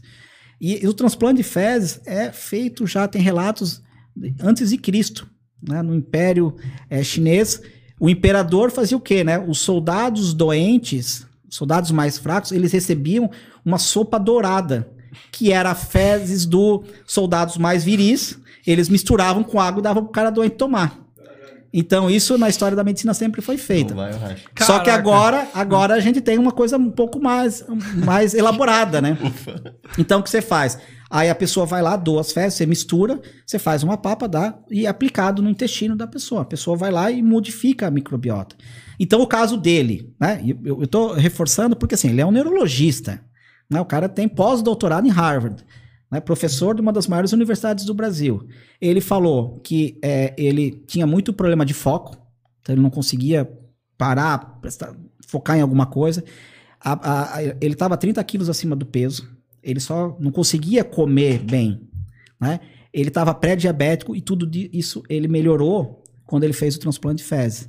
Porque assim, é, esses problemas, por exemplo, quando a gente come, né?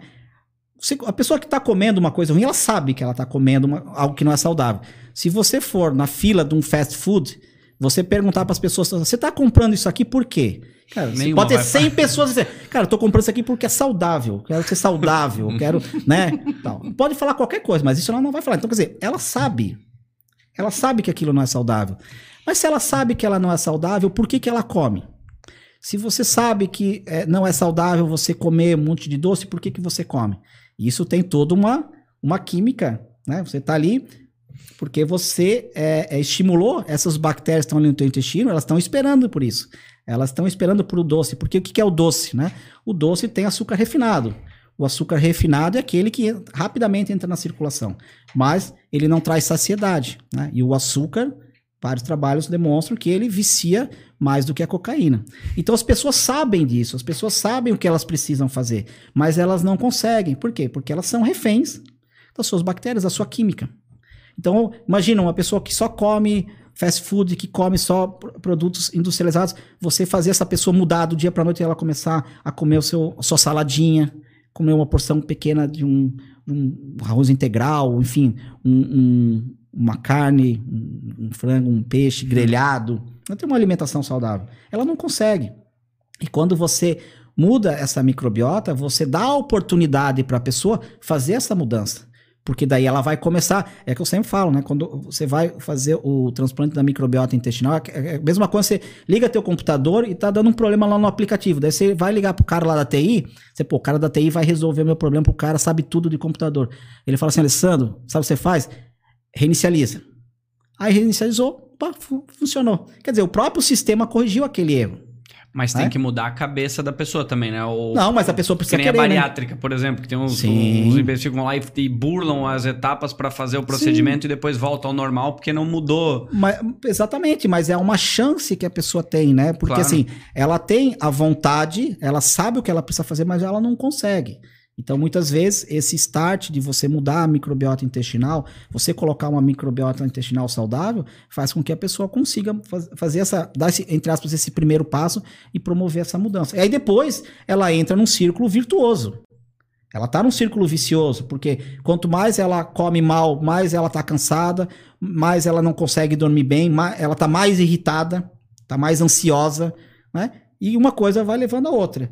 Agora, quando você resolve isso, a pessoa muda a sua qualidade de vida e ela consegue realmente é, melhorar a sua vida. Por isso que hoje tem lá fora, no Brasil ainda não, é, uh, o, os bancos de fezes. Né? Hoje o transplante de fezes é autorizado no Brasil no caso de infecção intestinal por uma bactéria chamada Clostridioides difficile. Então, pessoa que tem infecção por essa bactéria pode fazer o transplante de fezes. Se eu quiser fazer só por. Não, você pode fazer, só que assim, é, você vai ter que encontrar um médico, você vai ter que assinar uma série de termos, né? Você vai ter toda uma instância é, quase que judicial para autorizar você fazer em outras, é, outra indicação. Entendi. Porque, por exemplo, assim, hoje o transplante de fezes é utilizado para o tratamento adjuvante de obesidade, de doenças neurodegenerativas, né? Por exemplo, Alzheimer, né? Todo mundo sabe o que é o Alzheimer. O Alzheimer é uma doença que começa no intestino. O Alzheimer tem uma relação direta com essas bactérias intestinais. A gente, o, o, Alzheimer hoje ele é conhecido como diabetes do tipo 3. Então começa com os mesmos problemas, né? É, é, o que que acontece? Vamos falar bem rapidinho, né? Por que, que a pessoa tem o processo inflamatório? Por que, que ela engorda quando ela tem esse, esse problema? Então, ela tem um desequilíbrio dessas, micro, dessas bactérias intestinais, porque ela tem um, uma alimentação ruim, um estilo de vida ruim, Essas bactérias ajudam a formar uma barreira de proteção no intestino. O intestino ele não pode ter, essas células têm que ficar grudadas umas às outras porque não pode passar coisa, não pode vazar. E quem é, faz com que essas células fiquem grudadas, existem proteínas, tipo cimento, que mantém elas grudadas, né? São as bactérias. A partir do momento que tem um desequilíbrio, as células ficam frouxas e começa a passar coisa por ali, que é o que a gente chama do intestino vazado, ou leaky gut. Muito dessas coisas que passam são componentes bacterianos. Existe uma estrutura na, na, na bactéria que a gente chama de LPS. Ele é altamente tóxico. Ele vai lá para o fígado. Né? Do intestino ele vai para o fígado. E o fígado o que, que faz para se proteger? Tá chegando toxina bacteriana, ele começa para se proteger, ele começa a acumular gordura. É lipogênese hepática. Por isso que as pessoas têm o fígado gorduroso, que é a esteatose uhum. hepática. A partir do momento, o fígado que regula todo o metabolismo. A partir do momento que o fígado tem essa lipogênese, a, não vai ser, não vai ficar só a nível hepático. Isso vai ter uma, uma, uma, uma manifestação sistêmica. Então, os tecidos periféricos também vão começar a acumular gordura. E a pessoa começa a engordar. A partir do momento que ela começa a engordar, ela também começa a ter o que a gente chama de aumento da resistência periférica à insulina. Então as pessoas têm um erro que assim, ah, eu quero saber, né, por exemplo, ah, eu quero saber se como é que tá minha diabetes, se tá tudo bem. Aí o que, elas vão no laboratório fazer? Glicose. Ah, vou dosar minha glicose. Ah, minha glicose deu 80. Então quer dizer, meu, tô longe da diabetes, tá tudo bem. Né? O normal seria até 99. E não é a abordagem correta. A abordagem correta não é você ver quanto está a tua glicose, é quanto está a tua insulina.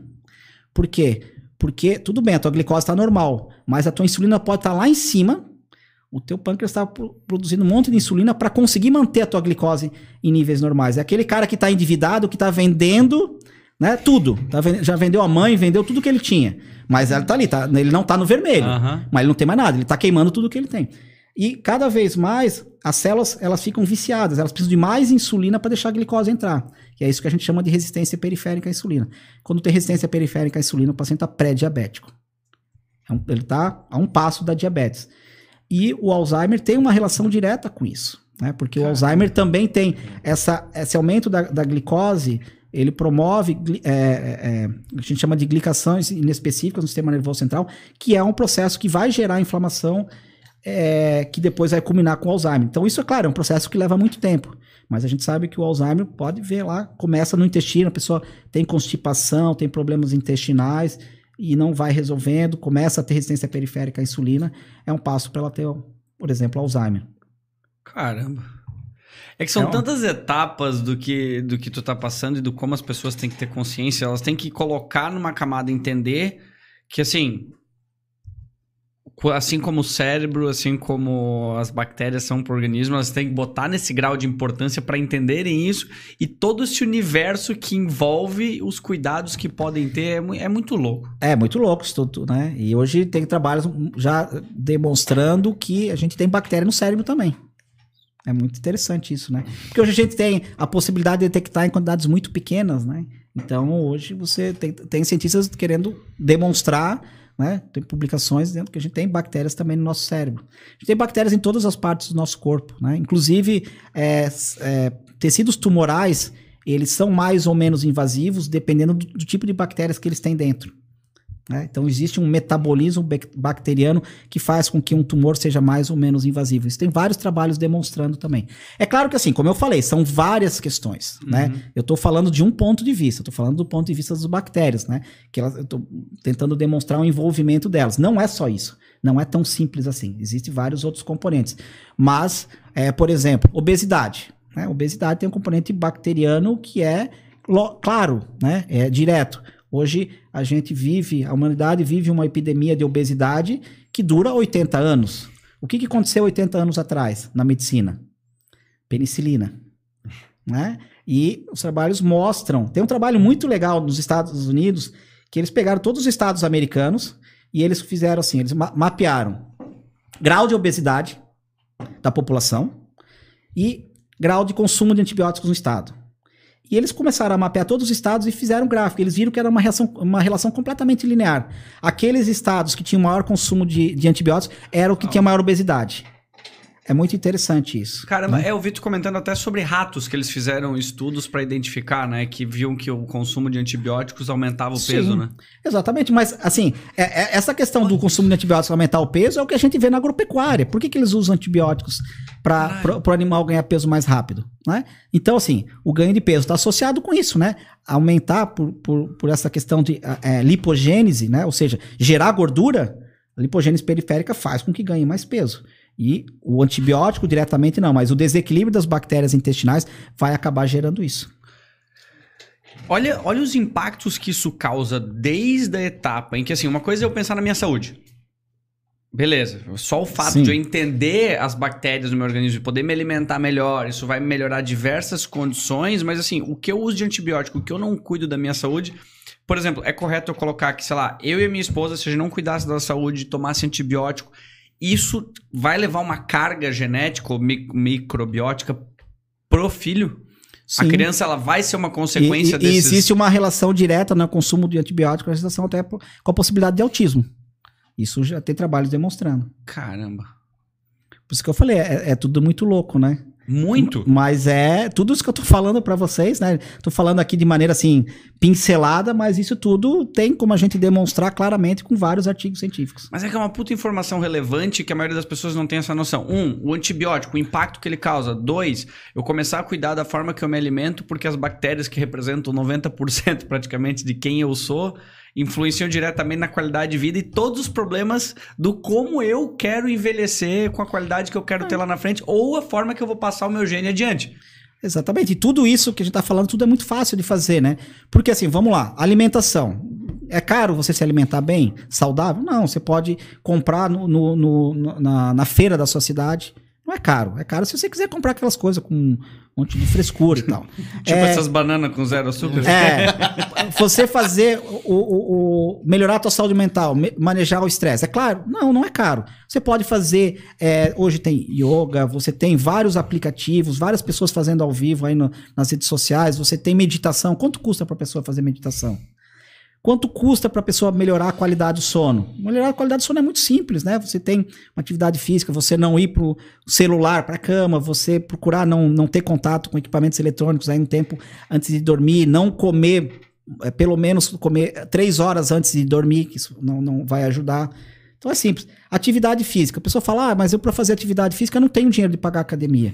Hoje tem trabalhos demonstrando né, que 10 mil passos diários é um indicativo de boa saúde. É o suficiente para melhorar o fluxo sanguíneo é, exatamente, e assim, sair do sedentarismo. É, assim. exatamente. Assim. Então, você ter 10 mil passos, não, você não precisa. Claro, você quer ir na academia, ok, mas você não precisa disso. Você pode pegar na tua casa, no teu bairro e andar. E hoje você tem, né, os, os, os aplicativos no teu, tele, no teu telefone, no teu relógio, que eles vão monitorar isso. Eu acho que é bom você ter uma maneira de monitorar, porque assim, você só consegue medir o que. melhorar o que você consegue medir. Então, assim, quanto custa você caminhar? Não custa nada. Então, a gente está falando de coisas simples. Quanto custa a gente não tomar tanto medicamento? Né? As pessoas têm no medicamento a pílula mágica. Ah, eu tô com dor de cabeça, vou tomar um remédio. Tá, mas eu tô dor de cabeça, você vai tomar um remédio, você vai estar tá, é paliativo. Ah, eu tô com dor de garganta, vou tomar um anti-inflamatório. É a maior besteira que a pessoa faz. Né? Quando ela tá com dor de garganta, ela não deve tomar anti-inflamatório. Tudo que ela não deve fazer é tomar anti-inflamatório. Eu já meto nimesulida. Mas, mas a maioria... Mas por quê? É. Por que tu toma nimesulida? Não, porque eu acho que é o que vai resolver o meu, meu problema. Não, não vai não, resolver mas... nada, só vai piorar. Porque assim, é. se você. Porque assim, ó, o que, que as pessoas querem, né? As pessoas querem não ter nenhum tipo de sofrimento, digamos assim. Se você tá com dor de garganta, é um aviso que o teu corpo tá dando que alguma coisa está errada. Essa dor de garganta é um sinal do que o teu organismo está combatendo. Você vai tomar um anti-inflamatório, o que você vai fazer? Você vai dizer, sistema imune, deixa o vírus aí. Deixa ele. E aí, você vai dizer, mas quando eu tomo é o melhor? Claro, você tem você não tem mais a expressão dos sintomas. Mas a infecção, ela tá ali. O vírus está se multiplicando. Às vezes o pessoal vem lá na, na universidade e fala para mim, Alessandro, eu tô com é, problema de imunidade, preciso fazer exame. Por que? Ah, eu vivo com dor de garganta. Tô com dor de garganta há 10 dias. Ah, você está tomando alguma coisa? Claro, estou tomando anti-inflamatório. Bom, então vai ficar com dor de garganta 10 dias. Por quê?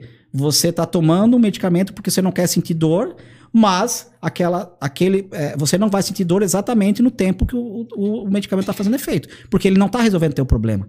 Ele só está é, mascarando o teu problema e está fazendo com que esse teu problema vá se prolongar por muito tempo. Então não é indicado utilizar anti-inflamatório quando você tem qualquer tipo de inflamação de origem infecciosa. Você vai usar anti-inflamatório, porque você, pô, mas então por que, que usa anti-inflamatório? Se você tem uma torção, ah, eu torci o meu tornozelo, toma anti-inflamatório, ou passa. Se você tem uma doença autoimune, que não tem nada a ver com microorganismo, você tem que brecar o seu sistema imune. Se você tem uma alergia, né? Então, se você tem um microorganismo causando doença, você não pode tomar anti-inflamatório, porque você precisa uhum. que o teu corpo responda. Claro, a gente falou antes do Covid, né? Que em alguns momentos a resposta imune ela foge do controle e aí você vai tomar anti-inflamatório. Por quê? Porque daí você quer, naquele momento, que o teu sistema imune não funciona, porque o grande vilão é o sistema imune nesse caso. É, eu, assim, ó, é, é raro eu ficar doente. Mas quando eu fico, realmente, eu, e assim, ó, normal, batata. Se, se o problema for o meu. Era meu problema. E é engraçado quando, falar, mas... quando, quando, o homem fica doente, né? É engraçado que vira criança, né? Todo mundo fala, né? ah, mas... é, eu também. Eu tô assim, sofrendo. Ficou doendo, ai meu Deus, vou morrer, não sei o quê, né? Não é isso? Sim, é. a minha esposa tava com dor de garganta há duas semanas já, mas ela não queria tomar nem antibiótico. Mas é, é, duas o, semanas tá na hora. Não, mas o antibiótico, assim, porque tem que avaliar se essa infecção infecção é causada por ba bactéria. É, ela esperou. Se pra... for bactéria, tem que usar antibiótico, tá? Isso é, é importante. Ninguém tá falando contra o, o antibiótico. Tem falando assim, para usar quando, quando é certo. Tu né? fala muito bem isso no livro. Tu fala assim, eu não tô demonizando, é, eu não tô claro. indo contra, só é usar de forma a tá prudente. Tá, a gente só tá falando a verdade. Às vezes as pessoas não gostam de ouvir a verdade, né? Então, é, isso é complicado. Mas, sabe o que que eu... Ah, na, na minha cabeça, o, o grande problema da, das pessoas é o, o fato de de elas entenderem ou de mudarem um hábito de cada vez, por exemplo. Elas entenderem que simplesmente assim, ó, é só mudar uma coisa de cada vez. Não quer dizer que ela precisa mudar a vida inteira. Uhum. E o segundo, que é uma coisa que hoje eu tenho essa noção. Porque assim, meus hábitos de vida anos atrás, o Hilário me conheceu, sei lá, deixa eu botar uns seis anos, mais sete, era um lixo. Eu era assim, nossa, era. Eu, eu, eu, fumava, bebia, não fazia exercício, nossa, vivia com azia, refluxo, todo fudido. E depois eu mudei, eu, tipo assim, ó, hoje eu me alimento super bem, controlo a minha alimentação, faço exercício, monitoro. E aí você ficou sempre menos dependente de medicamento. Bem menos. Hoje é raro eu ficar doente. Pois Só é. que eu tive essa noção agora. Agora eu tenho uma perspectiva do como eu me sinto hoje para como eu me sentia. Muitas pessoas estão naquela situação, só que elas não têm um parâmetro de comparação. Elas acham que aquilo ali é normal ser daquele jeito, sabe? É, não é por, assim, é, é diferente o comum do normal, né? É comum ter isso sim, mas não é normal, né? O normal não é o certo nesse caso, né? Porque dizer assim, ah, é normal a pessoa viver à base de medicamentos. Você falou de, de azia, né? Esse é um outro problema. O uso de antiácidos. Esse é um, é, é, um problema muito sério. Eu tomo esomeprazol já faz... Esse é, o, é. a minha médica, a única coisa que ela fala assim, a última etapa minha é fazer o desmame do meu esomeprazol. É, eu tomo porque, uns... Por... Oito anos já. Pois é, isso é um problema, né? Isso e fazer é um esse desmame é complicado. É. Porque é, é, é, é, bola de neve, né? Você fica, quanto mais você toma, mais você vai precisar. Porque assim, é, é, fisiológico o teu estômago ser ácido. Por quê? Precisa ser ácido para fazer a digestão. E aí você toma um negócio para neutralizar, porque você está com dor de estômago.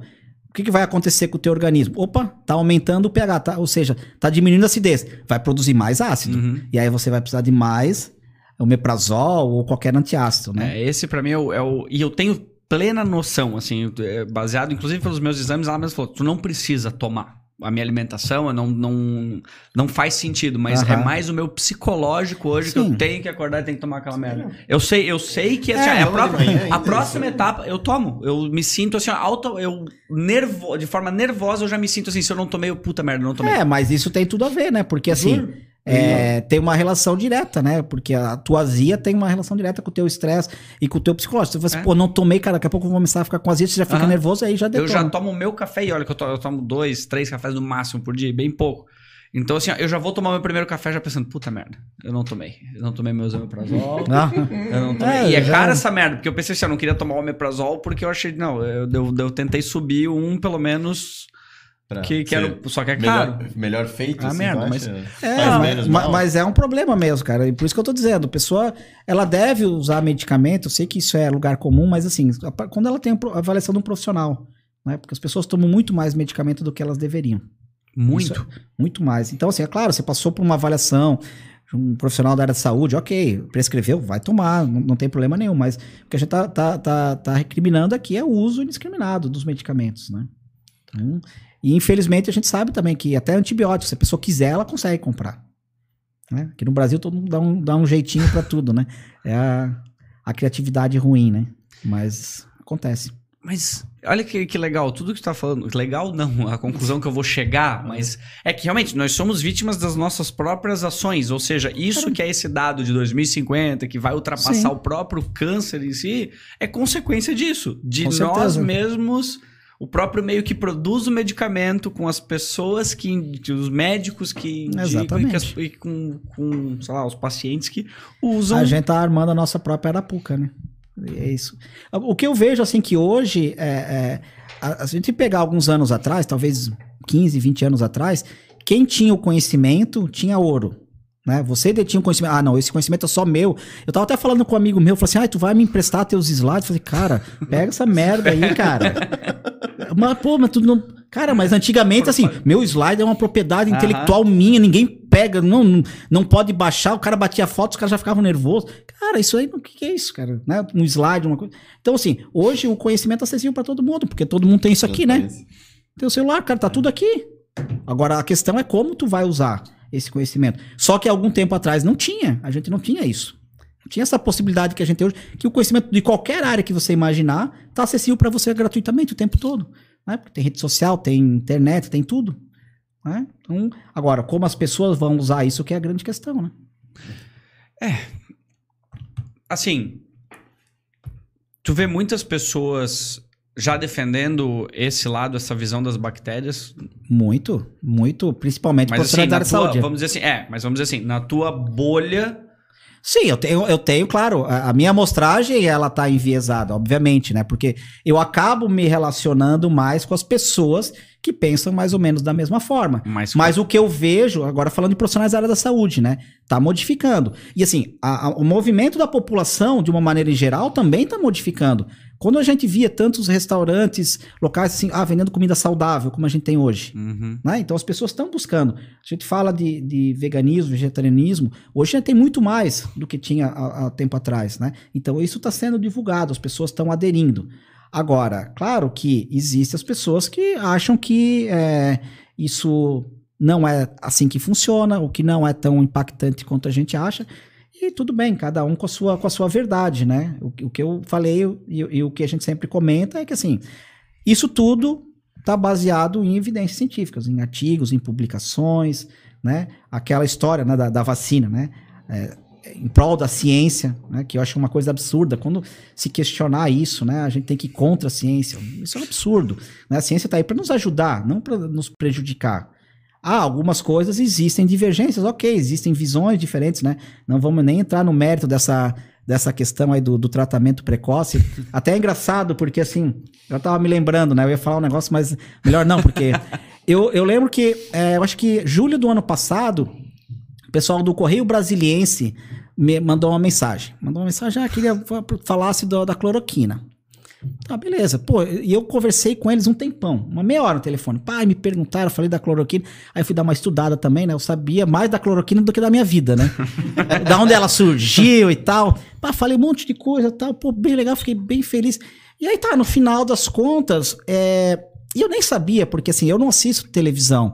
Eu assisto televisão, né, quando eu quero. Eu tenho um hábito masoquista que eu quero ver né, o meu, meu time, que é o, o, maior do mundo, mas às vezes ele né, acaba ah, não, me deixando é, meio é, nervoso. Tá é, bac, é, Flamengo é quase que bactérias. É, tanto que, tanto não, que mas, tem. Mas olha só, e daí eu tava. Eu tava eu, daí falei, daí no momento, e eu não sabia dessa história, que o, que o presidente tava com Covid né?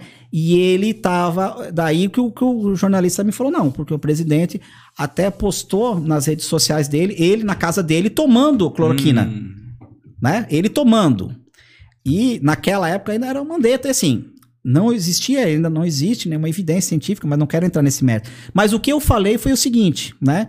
Daí tá, daí eu falei assim, o que, que você acha disso? Ele perguntou, e eu bem inocentemente, né? Bem ingênuo, porque assim, eu tinha falado um milhão de coisas. Ah, isso aqui é... Eu falei 30 minutos, depois o que eu falei 30 segundos, que pá, foi. Que, foi. Pegou. que eu falei assim, mas eu não acho que eu tava errado, né? Porque eu falei assim, que o que o presidente, é, ele como pessoa física faz da vida dele, é um direito dele. Agora, ele externar isso quando existe toda uma política pública de saúde que é contra o próprio ministro dele, que ele escolheu, o próprio Conselho Federal de Medicina que não indicava o uso. Então, ele como presidente da República, ele não tem esse direito. Isso eu falei. Né? Não falei tá certo ou errado. Nossa, cara, o que eu Mas recebi que na minha rede social de hater, de, de me xingando, é, antivida, negacionismo, cara, de tudo.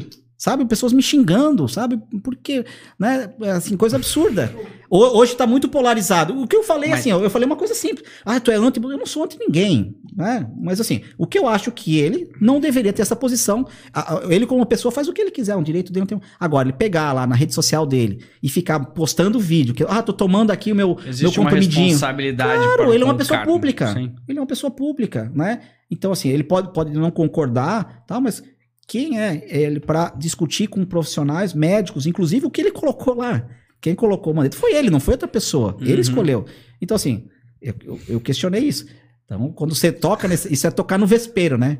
E eu, e eu falei, né? Eu nem me lembrava mais. Aí depois, daqui a pouco, começou a vir mensagem e tal. Aí que eu fui ver. É que ainda cara... assim, tu nem colocou sobre o, quais são os impactos da tua visão sobre se aquilo é bom ou não. Tu só falou assim, ó, tua Sim, mas daí disseram que eu era contra a vida, que eu era anti-Bolsonaro, né? É, esse é o foda. Então daí... é isso que eu tô dizendo. E eu não falei nada, né? Isso, assim, uma coisa muito simples. Uma coisa, a pessoa, a pessoa, direito dele é outra coisa. Uma é, pessoa mas esse, esse, é o efeito da internet hoje em dia. Ela, ao mesmo tempo, a gente está o que é belo a gente observar como o mundo vai evoluindo, assim como as bactérias, a gente tá vendo as pessoas é, que não só... deveriam ter acesso à internet tendo acesso e a gente tá vendo elas aprenderem e evoluírem com isso. São... É, fala, é, elas até falam. Então, São tu deu acesso né? as pessoas exporem essas... É, não, mas eu, eu fiquei assim impactado, Durou sabe? pouco fiquei... tempo? Ah, cara, uma semana, eu acho. Não foi muito, não. Mas assim, pô, mas assim. Também. É, mas sabe, sendo atacado, pô, falando coisas de mim assim que, cara, nunca imaginei que eu ia ouvir por uma coisa boba, né?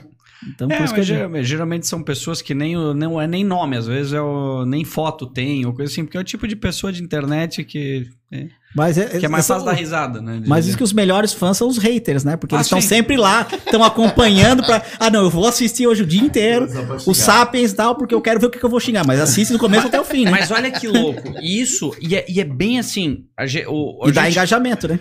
Muito. Aquele cara acha que ele tá assim, ó, tá, tô, tô fudendo tô... a vida, é, tá é. nada, tá dando um puta engajamento. Claro. Da, da dislike. Dislike ajuda. É claro. Só que assim, a gente vivenciou isso agora por causa dessa questão do canal de. Tem o canal de cortes o canal o oficial mesmo, que é o episódio completo. É muito louco, porque tu vê certinho o funil.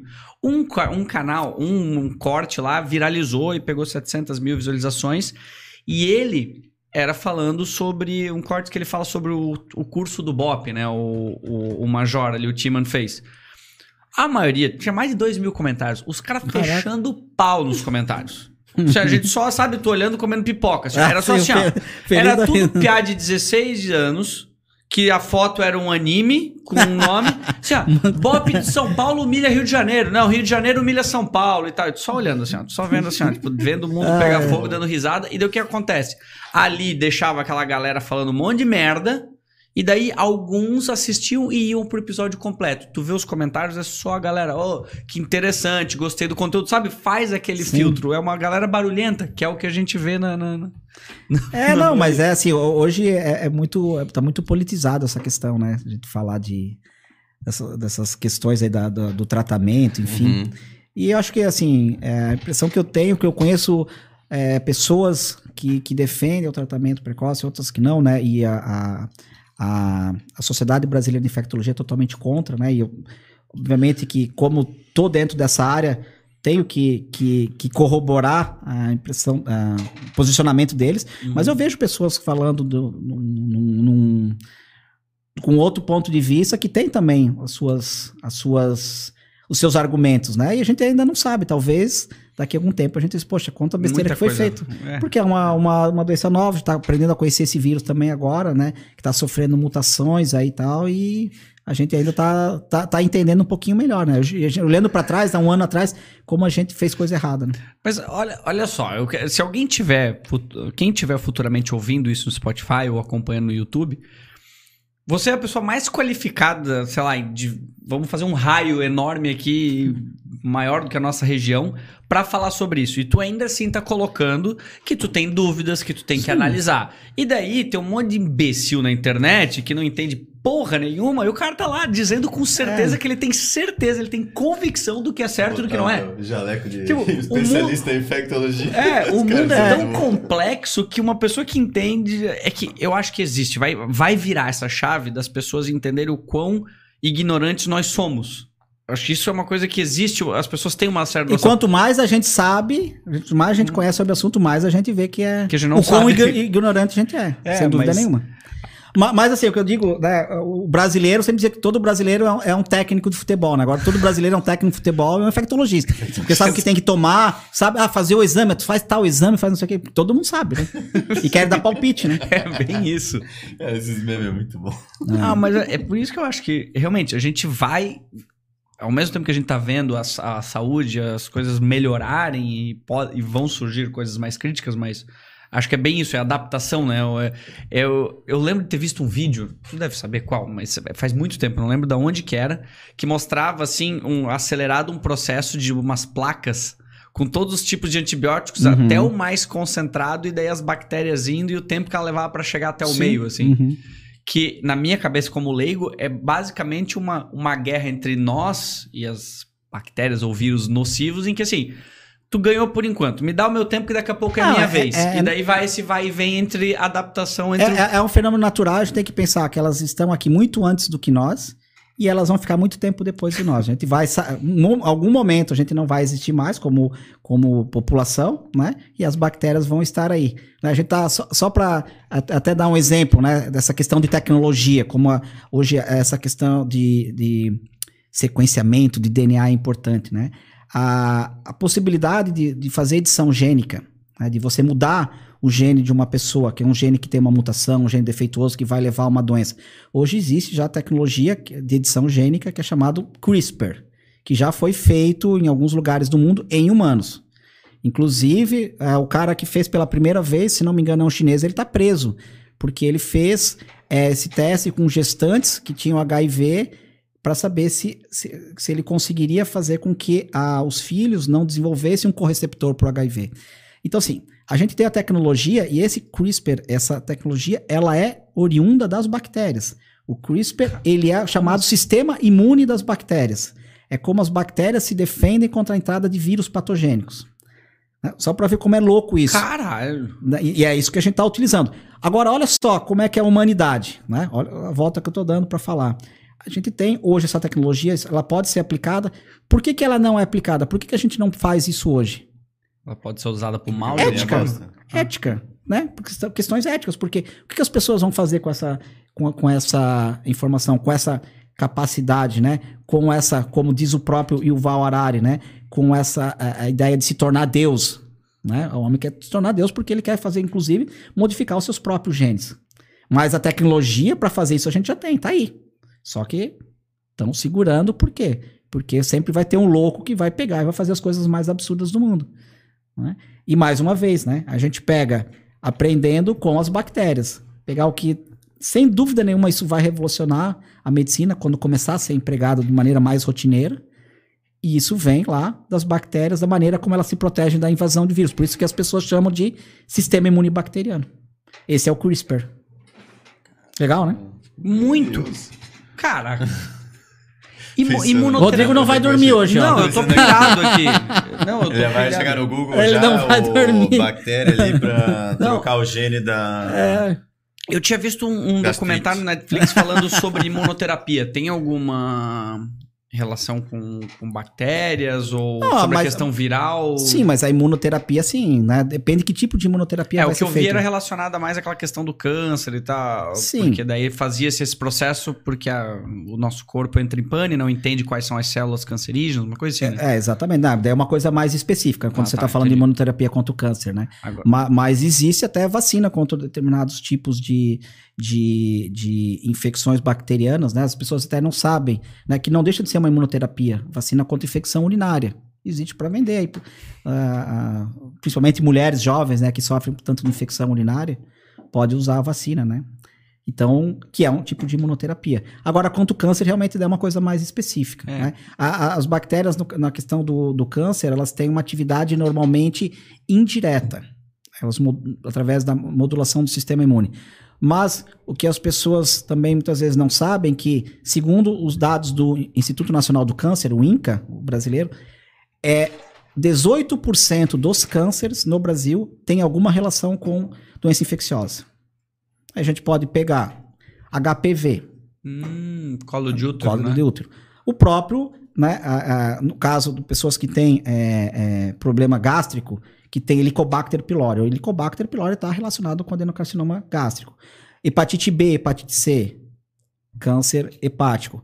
É, enfim, tem vários. O próprio HIV está relacionado com linfomas. Então, 18% dos cânceres no Brasil tem alguma relação com doença infecciosa, doença causada por microorganismo. Vê como. Isso é um dado brasileiro. Meu Deus. Não, é que eu tava. Uma coisa que tu falou no início da nossa conversa e nesse documentário veio na minha cabeça na hora, porque eles falaram uma coisa muito similar. Em que o grande dilema e a percepção do, do que a gente. do mundo é entender. Eles falavam nature or nurture. Quero saber o quanto que é genética e o quanto que é a criação, o quanto que é o ambiente que tu tá vivendo e os teus hábitos, né? É, cada vez mais a gente é, entende que essa genética é menos importante. E a maneira como você tá, como as tuas escolhas, a, tu, a tua vida, teu estilo de vida, que vai fazer com que realmente você module a, a tua atividade gênica, né? Por isso que aqueles, é, existe aqueles sequenciamentos que a pessoa faz, é assim, ah, olha, você tem 32% de chance de ter Parkinson. Né? Por quê? Por uma questão de genes. Né? Só que isso daí vão ter vários é, interferentes ambientais que vão fazer com que você aumente ou diminua essa probabilidade. Então, é, é um, um, tipo de teste que tem que ser para a pessoa certa, porque se pega a pessoa errada, ela enlouquece. Né? Porque você, pô, eu tenho tantos por cento de chance uhum. de ter, sei lá, que são as duas doenças que as pessoas mais têm medo, né? O câncer e as doenças neurodegenerativas. Alzheimer, Parkinson, esclerose. Né? São os dois maiores medos da, da, das pessoas né? em termos de doença.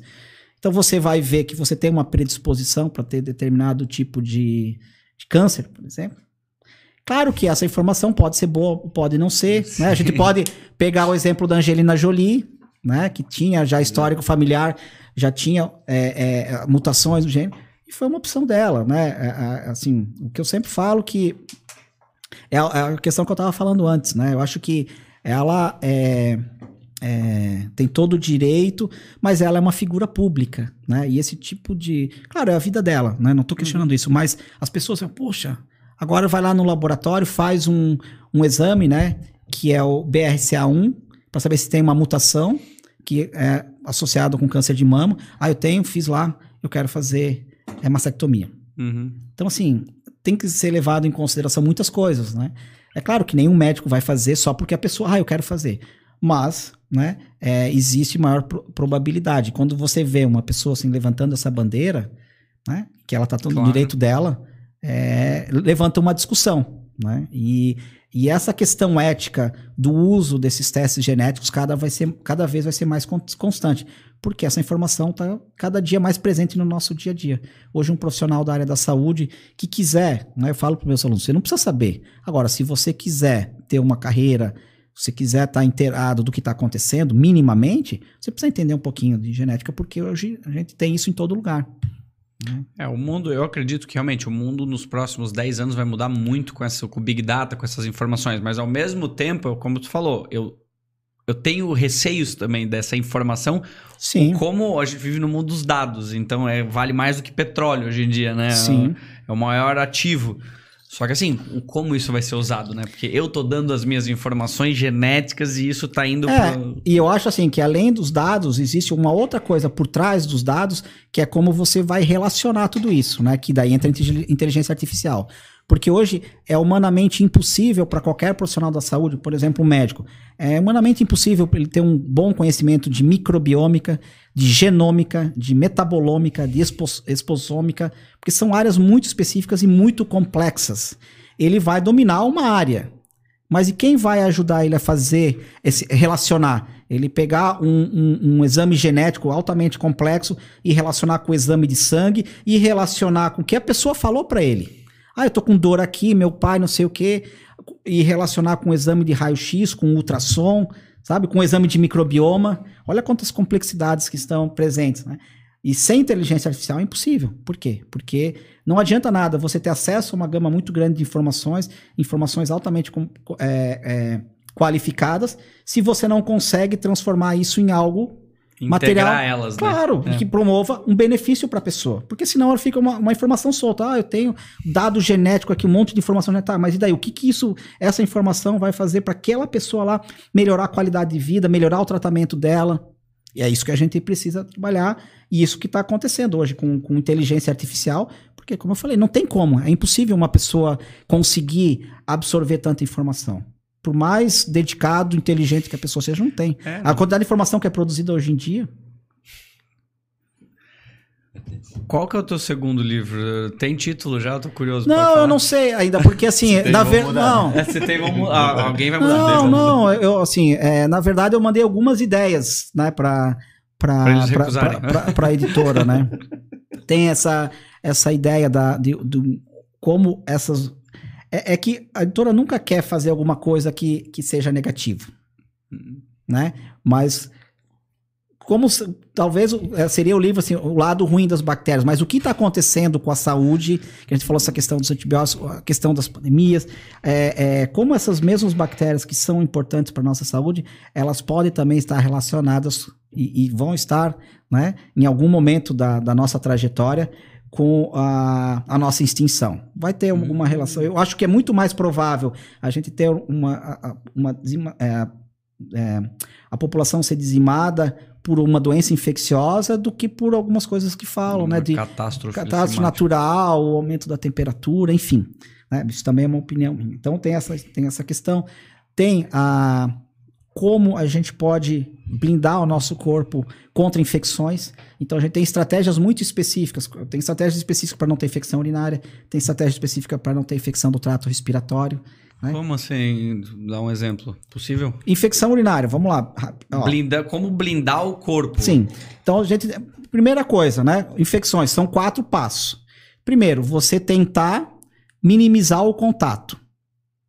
É o que a gente faz quando usa máscara, quando uhum. né, tem distanciamento. Então, eu estou minimizando o contato, ponto número um. Segundo, você ter, fortalecer o teu sistema imune. Porque a partir do momento que eu tenho um sistema imune fortalecido, eu tenho uma maior é, propriedade de defesa. Terceiro, quando acontecer, diagnóstico, o mais precoce possível. E o quarto, tratamento. Tá? Isso de uma maneira geral. Por quê? Quanto mais precoce for o, o, diagnóstico, melhor, e se o diagnóstico for adequado, melhor vai ser esse tratamento. Agora, assim, só para dar um exemplo bem rápido, né, de infecção urinária. Então, é muito comum mulher jovem dizer, ah, tem muita infecção urinária, tem 3, 4, 5 por ano. O que precisa fazer? Né? Então, a infecção urinária tem uma relação direta com a atividade sexual. Mas eu não posso falar isso para as minhas alunas né, quando elas dizem assim, olha, Diminua Sim. a sua prática sexual, por favor. né? Eu não posso fazer isso. Mas eu não digo vai assim, ter Maria é, namorado que é, porra, mano. É, então assim, primeira coisa, né? Eu pergunto pra ela assim. Porque eu tô falando elas? Porque é comum em mulher jovem. Sim. O homem é muito mais difícil, né? Pelo menos o jovem. Quanto você toma de líquido? Ah, eu tomo, não sei. Tá, beleza. Então vamos mudar a pergunta. Quantas vezes você vai no banheiro por dia? Ah, uma, duas. Bom, aí vai ter infecção urinária. Então, primeira coisa, toma bastante líquido, no mínimo 2 litros depois da relação sexual, urina, de preferência, faz uma boa higiene externa. É, usar algumas substâncias que são antissépticas, por exemplo, suco de cranberry. O cranberry é um antisséptico urinário, então ele vai ajudar. Né? Existe também um composto que é a demanose, que ajuda né, a, a, a, diminuir a probabilidade de infecção urinária, que é uma coisa que qualquer um pode comprar. Né? E Alguns casos, se tiver é, é infecção recorrente, fazer a vacina. Então, existe a vacina para infecção urinária. E aí, no último caso, né, seria a sexta opção, e a, naquele caso da, das mulheres que realmente sofrem, que estão melhorando todas essas questões e não resolve o problema, fazer antibiótico profilático. Tá? Então, tomar antibiótico para antes da atividade sexual para diminuir a probabilidade de infecção. Então, assim, são coisas simples, né? Eu falei, dei um exemplo agora especificamente de infecção urinária, mas para qualquer tipo de infecção, infecção de pele, infecção respiratória, infecção intestinal, tem umas estratégias simples para tentar é, diminuir a probabilidade. Dizer que nunca mais vai ter infecção não, não, não existe, mas você diminui a probabilidade, sim. E aí tem uma ó, segunda opção. A terceira opção é contar essa história dos medicamentos. Por que, que a gente usa tanto, tantos medicamentos? né? E mostrar para as pessoas que esses medicamentos, eles são paliativos e os medicamentos, de uma maneira geral, a lógica do medicamento é você tomar um, você começa a tomar, daqui a pouco você precisa tomar o segundo, porque esse segundo você está tomando é para uhum. remediar o primeiro e é bola de neve, né? Medicamento é importante, tem indicação, desde que seja depois de uma avaliação do profissional da saúde. Eu acho que o desafio tá em eu ou a pessoa conseguir entender de uma forma prudente o quanto eu não preciso do medicamento. Onde é que tá esse gap em que é como se fosse uma academia, em que, tipo, se eu sei que eu tô com resfriado, em que eu entendo que não, deixa o meu corpo passar por esse processo que ele vai ficar mais forte. Sim. E também não ser negligente a ponto de querer curar sozinho um é, negócio grave. Assim, as né? pessoas têm que entender que o medicamento é paliativo. Né? O medicamento, na imensa maioria das vezes, ele vai atuar no, no, na consequência. E você resolver a consequência não vai resolver teu problema. Você tem que tentar entender que isso, você está com dor de cabeça, tá? Você pode tomar naquele momento, pô, eu preciso trabalhar, eu preciso, pô, eu tenho uma reunião importante hoje, eu tenho, né, enfim, tem uma atividade importante, pô, eu vou tomar. Mas isso se torna frequente, não vou ficar tomando é, é, analgésico todo dia. Então existe uma causa. Por que, que eu tô com dor de cabeça? Alguma, esse é um aviso que o teu corpo tá dando. Mas as pessoas sempre procuram, não sempre não, né? Mas na maioria das vezes procura a solução fácil. Diarreia, tu comenta, Dia, né? Dia, pessoa... Diarreia, por exemplo, assim, tu tá com diarreia. Ah, é porque eu comi alguma coisa estragada. Tudo que você não pode fazer é tomar antidiarreico.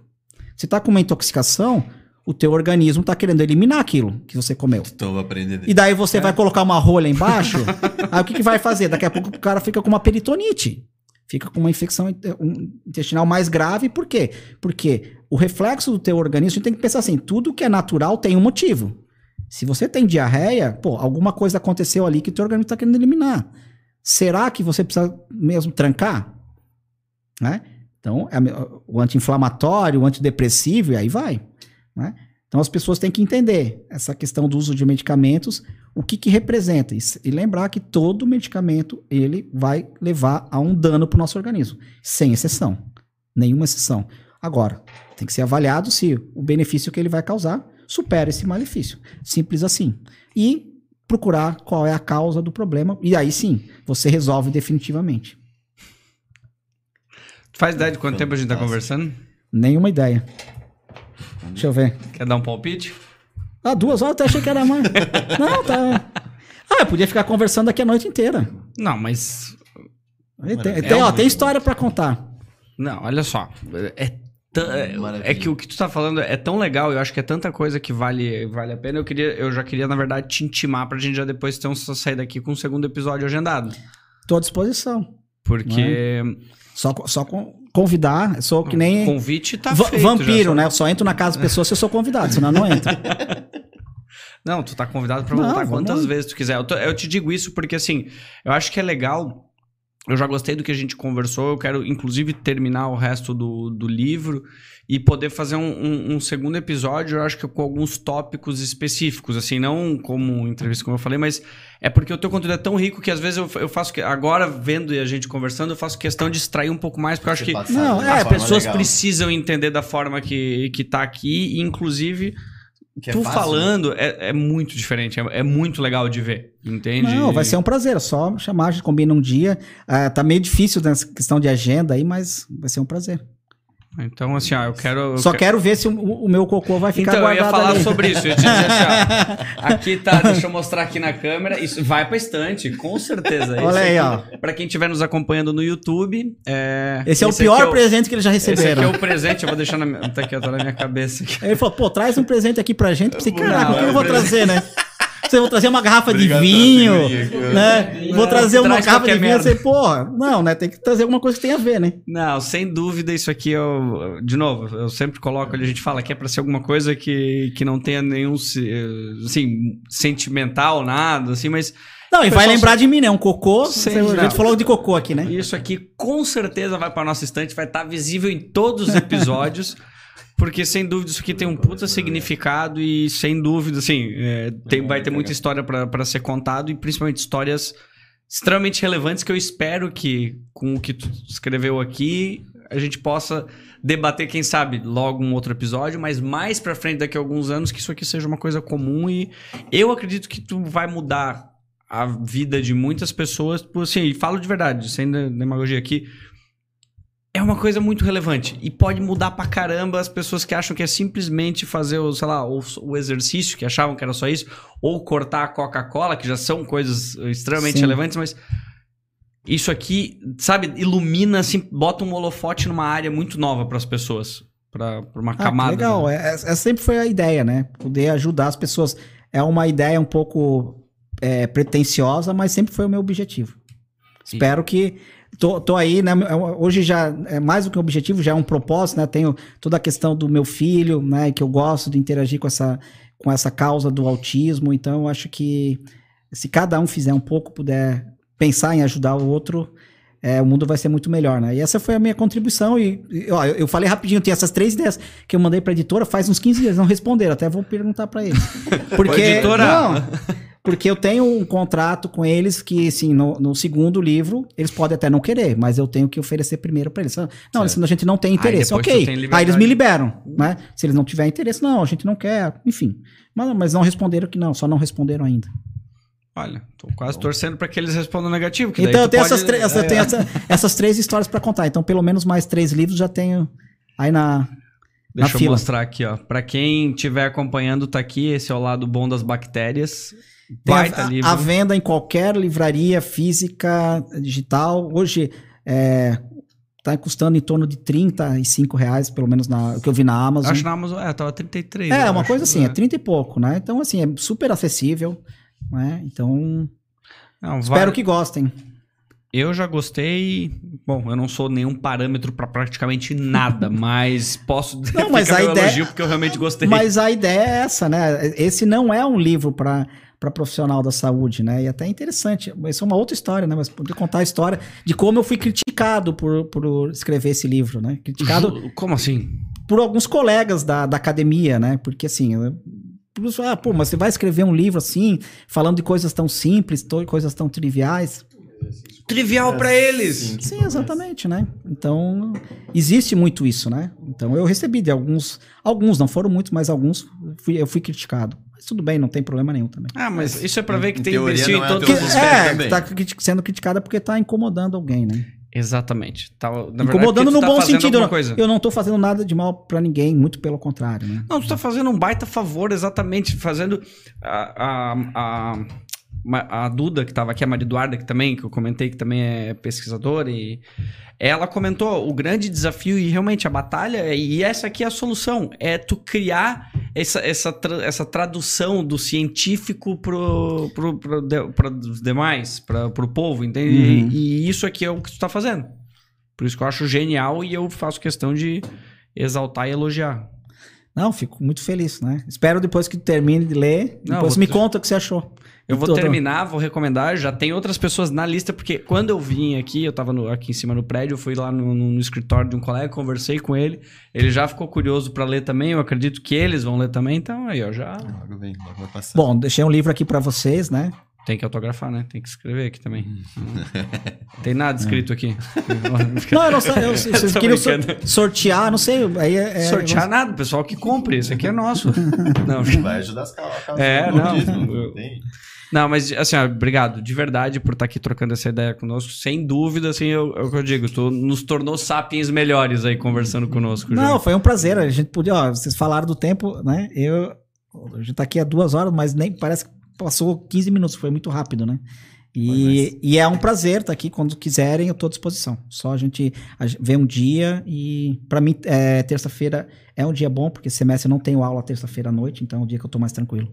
Perfeito. Bom demais. Alguém tem algum questionamento? É, antes da gente encerrar, eu, queria, eu fiquei curioso sobre uma, hum. uma parte ali que a gente estava conversando antes, que o Rodrigo até comentou sobre a bariátrica, né? Uhum. Em relação a essas bactérias boas, qual é a, o prejuízo para essas bactérias que a bariátrica causa? Porque ela mexe completamente no nosso organismo, né? Sim, há uma mudança importante desse, desse equilíbrio da microbiota intestinal, isso precisa ser monitorado. Inclusive, a gente tem um projeto de pesquisa em andamento, né, fazendo essa avaliação de pacientes com cirurgia bariátrica e qual o impacto na microbiota intestinal. Então, os pacientes precisam fazer suplementação, alguns casos, e por isso que precisa ser monitorado, né, eles precisam fazer uso de probióticos, Então, cada caso é um caso, né? Porque é, é, vai depender muito da alimentação da pessoa e do estilo de vida, né? Muito se fala isso da bariátrica, né? Que a pessoa não é só fazer a bariátrica por si só que vai resolver seus problemas, mas procurar ter uma vida mais, mais saudável. Mas a cirurgia bariátrica muitas vezes propicia isso. A gente tá falando de transplante de fezes. A pessoa perde peso, consegue né, é, é, é, aumentar a sua saciedade, não precisa comer tanto, não tem aquela vontade tão grande de comer o tempo todo, e propicia que ela possa ter uma melhor qualidade de vida, e aí é, é uma, uma, uma consequência, né? Que eu, às vezes eu falo, ah, eu quero perder peso, quero perder peso, quero perder. Vai, vai nutricionista para perder peso. Vocês, pô, não é melhor você pensar em ter mais saúde? Uhum. E aí perder peso vai ser consequência? A pessoa não está com o objetivo errado, né? Uhum. Pô, melhora a tua saúde. E melhorar a tua saúde é isso que a gente falou até agora, né? Coisa simples. E aí depois você vai perder peso naturalmente, não ter esse objetivo, ah, eu preciso perder peso a qualquer preço, né? Um dia uma, uma, uma eu nunca lembro, esqueço dessa história, né? Que uma aluna falou para mim, você tá falando de tuberculose, e um dos sintomas da tuberculose é que a pessoa começa a passar assim, é uma doença crônica, ela perde peso. Daí ela não tava meio dormindo, ela canta, ela vai perder peso e tal. Como assim? Ah, tu, tal, mas como é que faz pra pegar? Ela falou pra mim. Ah, como assim pegar? Não, eu pego, eu perco peso, depois eu trato e tudo bem, né? Então, assim, a, a, os objetivos estão equivocados. Assim, eu queria fumar crack, é. porque diz que emagrece. depois é praquinha. Mas, mas, mas a bariátrica tem isso, ela precisa ser monitorada e vai impactar a microbiota intestinal, sim, e isso pode levar a consequências sistêmicas, né? Porque tem algumas pessoas que falam, e isso é bem legal, que é, o intestino ele não é que nem Las Vegas, né? Que é o que acontece em Vegas, fica em Vegas. o que acontece no teu intestino tem repercussão no organismo como um todo. Né? Então, no, na bariátrica tem que tomar cuidado com isso, porque realmente faz um desequilíbrio e precisa ser monitorado e corrigido quando necessário. Pois é, e cognitivamente, será que também afeta alguma coisa? Afeta. Pelo fato de ser o nosso segundo cérebro, né? Afeta, sim, porque a produção desses neurotransmissores ah, acontece ali no, no intestino. Ah, existe esse quadro de neuroinflamação, que ela começa com uma inflamação intestinal, mas essa inflamação ela chega até o cérebro e isso causa uma série de problemas como distúrbios de ansiedade, TDAH, né, que é transtorno de déficit de atenção e hiperatividade. É, algumas dessas bactérias que estão desequilibradas, elas também produzem compostos que são metabolicamente nocivos ao, ao cérebro, então causam prejuízo cognitivo. Então a gente vê, por exemplo, é, autistas que melhoram alguma cognição, alguma atividade cognitiva quando eles usam um uhum. antibiótico que destrói seletivamente essas bactérias. Então é bem interessante.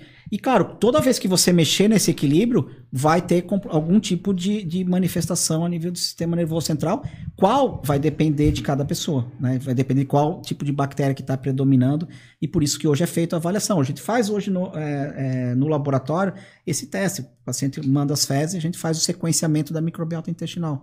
Isso é muito comum, por sinal. Faz pelo plano? Não.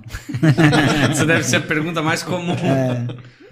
Não, mas, mas assim, não é, não é um teste muito caro. Né? Aliás, né, isso é, é, meio relativo também, se é caro ou barato. Né? Para o resultado que tu vai ter. Não, porque as é. pessoas não têm a percepção é, de, de, de, do quão é importante, gasta se duvidar no, em É, porque assim, ó, se a gente pensar, né? Então, assim, eu posso falar o preço, tá, é, tem, tem diferenças de preço no mercado, mas custa menos de mil reais. Porque às vezes a pessoa, não, custa, sei lá, uhum. 10 mil. E isso, é, isso é o preço, né? Esse é o preço. O preço, ele é mensurável. O valor, não. Uhum. Porque imagina, ah, se eu tenho essa informação, imagina aquela pessoa e a gente é, até acaba... Eu, eu não atendo paciente, mas eu tenho contato com nutricionista e médico que atende paciente. Então a gente faz muito essa roda de conversa. Imagina, ele fala assim, poxa, essa pessoa, se esse teste custar um milhão de dólares, ela vai pagar. Porque ela, a vida dela toda é comprometida porque ela tem diarreia crônica. Ela não tem medo de ir no cinema ela tem medo de ir na festa, porque daqui a pouco ela tá ali, pá, tem diarreia, né? Hum. Então, qual é o valor para essa pessoa? Né? O valor é comensurável, né? Eu sempre dou o exemplo, é, o meu exemplo, né? É, do Flamengo. Então, toda vez que o Flamengo lança uma camisa, eu quero comprar a camisa do Flamengo. A camisa nova, com todos as, os números, tal, o nome do jogador, e custa, sei lá, uns 400 reais. Mas 400 reais é o preço. Mas qual é o valor que tem para mim e pra minha mulher? Uhum. A minha mulher só assim, pô, tu é louco, pagar 400 reais nesse lixo, que coisa horrível. Daqui a pouco vai ficar tudo escassado, tu não vai mais querer usar. Mas pra mim eu tô feliz da vida, né? Camisa nova do uhum. Mengão e tal. Então, assim, esse é o valor. Cada um dá um valor diferente. Então, é um teste hoje que é realizado, é um, um preço que é né? Aí caro, barato, é, é não, discutível, mas... mas... é acessível até. Às vezes a pessoa quer fazer, precisa fazer. Isso geralmente os laboratórios podem parcelar, tal. Então não é uma coisa assim que é, é, é do outro mundo que seja completamente não, inviável. Eu, eu falando de classe média, né? certeza que, assim, é, eu acho que é, esse é um ponto que as pessoas estão começando a mudar ou, ou, começando a perceber, essa questão de valor quanto à saúde, né? Porque, claro. assim, é a mesma pessoa falando assim, ó, jamais vou fazer um exame desse, mas ao mesmo tempo ela pode estar tá gastando uma fortuna num celular. Só a parcela do celular é um, uhum. é um negócio desse, mas ela não tem noção do, do quanto aquilo pode melhorar a qualidade de vida ou a longevidade, né? É, é até engraçado esse negócio de valor. Agora eu lembrei de um exemplo, né? Às vezes o pessoal chega no laboratório, fazer um hemograma do filho, reclama para pagar, sei lá, 30 reais, mas paga 100 reais no hemograma do cachorro. Sim. Não tô dizendo que a pessoa gosta mais do cachorro do que do filho, né? Não, mas ela tem mas, essa percepção. É, mas é, é, claro, tem tudo a ver com a, a, questão de plano de saúde e tudo, né? Mas enfim, é, é valor é percepção. Né? E vai depender de cada um. Perfeito. Mais alguma pergunta? Não? Sucesso. Alessandro, muito obrigado, tá? Espero que tenha, se tu gostou metade do quanto a gente já gostou. Não, é tô contente muito... aqui. Pode tá. falar palavrão, pode falar do Flamengo, pode fazer piada. Palavrão e Flamengo já é quase sinônimo, né? É. então, assim, aí pra mim tá bom, né? Normalmente eu não posso falar isso, né? Então. Não, não, já que foi liberado. vamos sair daqui já com o teu podcast pronto. Vai ter, vai ter o podcast do, do, do, do Alessandro já. Nós vamos, ter, vamos, nós vamos conversar sobre aqui. Fechou? É isso. Muito obrigado para quem nos acompanhou. Não esquece de se inscrever no canal, comenta, compartilha, que isso nos ajuda bastante. Fechado? Valeu. Muito obrigado. Muito obrigado. obrigado. Até mais. Fechou.